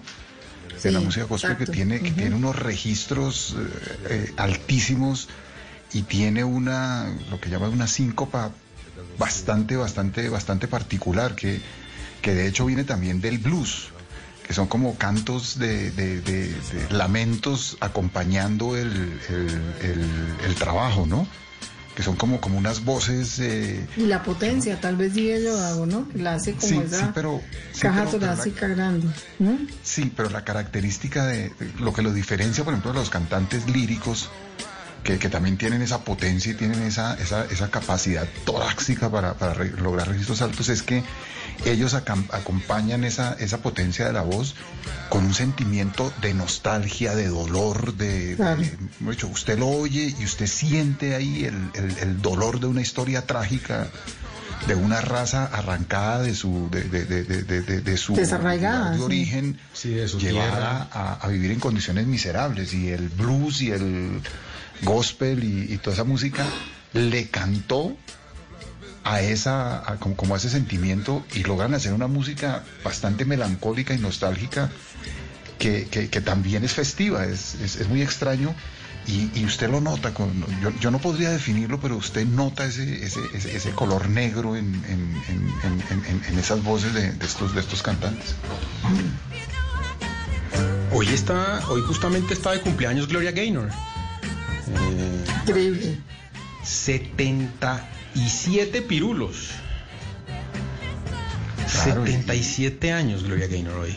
¿no? Y en el, y en el, y en toda esa época de los 80 de, de la- de la- del disco Donna Summer, eh, eh, Gloria Gaynor, ¿cómo llamaba Aretha esta que, era, que era la madrina de Michael Jackson?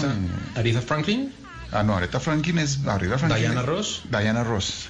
Aretha Franklin es de Aretha Franklin es de, de vieja data. Aretha Franklin es- viene del gospel y, y, y del blues y pero pero las, las reinas de los de los de los 80 de la música disco fueron Diana Ross, eh, Donna Summer y Gloria Gaynor.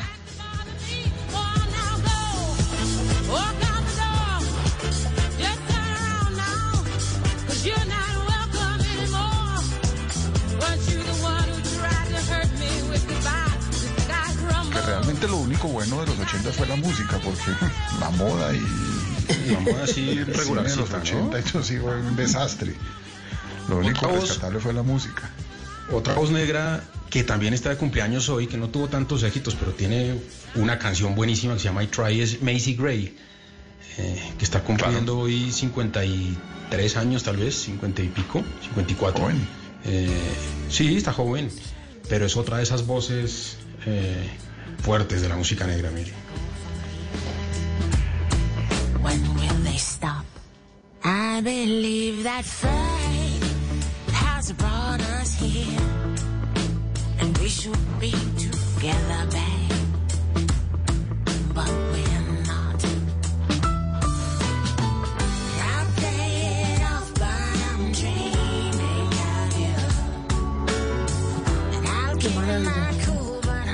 Pani, Marvin Gaye. O sea, uno no puede.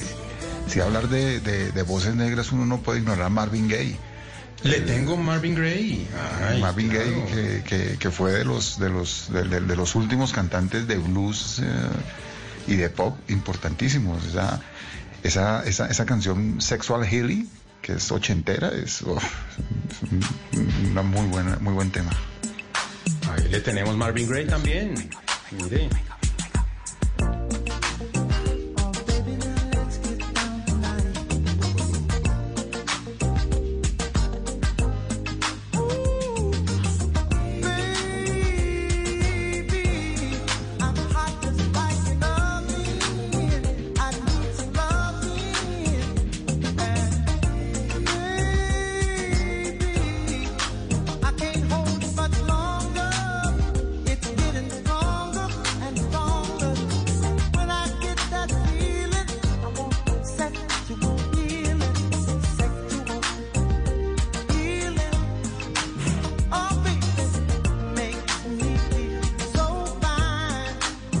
Oiga, y hablando de cumpleaños, es que no se nos puede acabar nuestra tardeada sin que hablemos del cumpleaños de, de nuestra casa ahora, de, de- de Blue Radio. Claro que sí. Ocho, Sí. ocho añitos de esta nueva alternativa, de esta idea eh, y, y- y- y de este pepazo de- de- del tío Carlos, Albert, Carlos Arturo, a quien le mandamos un saludo, a quien lo felicitamos por el cumpleaños de su, de su hijo Blue Radio eh, y a quien personalmente eh, le tengo que agradecer porque gracias a, a él descubrí el mundo de la radio. Nunca en mi vida había estado en una cabina de radio eh, por dentro. Y, y este fue el tipo que un día dijo, no, siéntese ahí que yo sé que usted puede, Oiga, puede hacer ¿por qué? esta ¿Cómo vaina y le puede cómo- gustar. Pani, ¿cómo llegó usted allá a Vox Populi? ¿No, ¿Usted no venía de la radio? No, yo no, en mi vida nunca había visto una cabina. Y resulta que había un programa, uno de los programas que arrancó Blue Radio, que se llamaba La Nube, que era un programa de tecnología. Y ese programa lo hacía Diego Carvajal, lo hacía Juanita Kremer y lo hacía la, la hoy esposa de Andrés Parra, del actor Andrés Parra, Diana Cali. Y ah, un claro, día- Dianita. y Dianita. Y un día a alguien les faltó eh, al programa y me dijeron que fuera y los acompañara. Y yo les dije que no, que yo no, no, no sabía de, de eso, que ese no era mi fuerte, que yo no era radio. Y me dijeron, por favor, ayúdenos, acompáñenos, son dos días. Y como eran solo dos días, y como además tenía más audiencia la tardeada, eh, sea, sea la, la- la verdad. nosotros Dos días como 16 oyentes, nosotros. ¿eh? no, pero ellos tenían 12 o 6 oyentes tal vez, ¿no? Entonces yo dije, bueno, fui y me puse ese programa de Ruana y se la monté al director y, me lo puse a Ruana porque pues no, no nos oía nadie. Y el, tío Carlos Arturo dijo, no, usted tiene que venir la otra semana y la otra semana y, necesito que un día me ayude en Voz Populi y, me sentado en Voz Populi y, aquí estoy ahí eh, haciendo un- una cosa absolutamente apasionante y enamoradora que es la radio.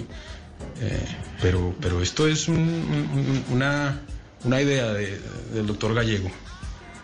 Pero Ocho añitos que no se, este- no se volvió a manifestar gallego, ¿no? O sea, No, no, Usted está pidiendo mondongo otra vez. pero es que él, él- Dale. él- él tiene razón. El mejor mondongo de Bogotá lo hace él. Sí, Y- eso dicen ustedes. Pues un saludo. Sí, para Juana dice de frente a mí no me manden, ¿no? A mí no me A mí manden. no. Pero tengo que decir una cosa, yo no he probado el mondongo en mi vida. Hay muchas cosas que yo no he probado y el mondongo es una de ellas. Y, Y no lo va a probar, me imagino. ¿Y el No. rechazo es estético, Juana María? No, es olfativo. Aunque estéticamente mondongo, no ayuda, Ni la, ni la morcilla la he probado, nunca. Ni los chinchulines, que a ustedes todos les gustan tanto. Uy, Ah, los chinchulines es un manjar. Chinchulines. Dago que no come, una vaina que no come así le... Yo no como papas chorreadas, No puede ser. no como fresas con crema. eh, no, no, sí, no, no, no, no, no como auyama. Eh, eso, así- son como las tres cosas que no. Lo mío es contado, ¿Qué no come? es solamente, Ese- es, un hay menú. Que cambiarle No, la voy a- entonación a la frase. ¿Qué no come? No, pero tengo un solo menú que, que para mí sería to- todo lo, lo peor que me podrían dar. Sería sopa peto, Ujú. eh, eh, eso, hígado encebollado Sí. y jugo de ¿De guanábana. acuerdo? en leche. Ojalá en leche y ojalá entera. Sí, eso sería lo que, lo que, no- lo que yo no puedo. Ah, bueno, y que, y que el postre sean brevas. Ese día Ya, me dicho. tocó a punta de agua todo el almuerzo. No hay nada de ahí, de ese plato que yo No hay resto- protocolo tampoco que lo haga. O sea, usted está sentado con Alejandro Santo Domingo y todos. Y, y Están los dos nomás. Y él cocina. No, y él cocinó. Sí, no hay manera y le digo, mire, no me lo va a creer, como todo lo que me den, todo, menos esto, se lo juro, no me lo va a creer. Deme las obras de ayer si quiere. No, no habría manera.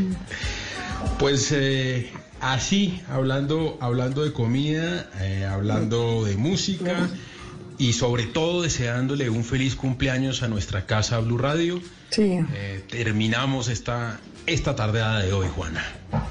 Un saludo muy especial de verdad a todos los compañeros de Blue Radio, de este grupo eh, de, ¿cómo se llamará eso? De intrusos que, que, que estuve- que hemos estado en estos meses por acá, pero se les, se les quiere, se les extraña verlos por allá en Caracol y felicidades a Gallego y a todo el equipo, ocho años creciendo.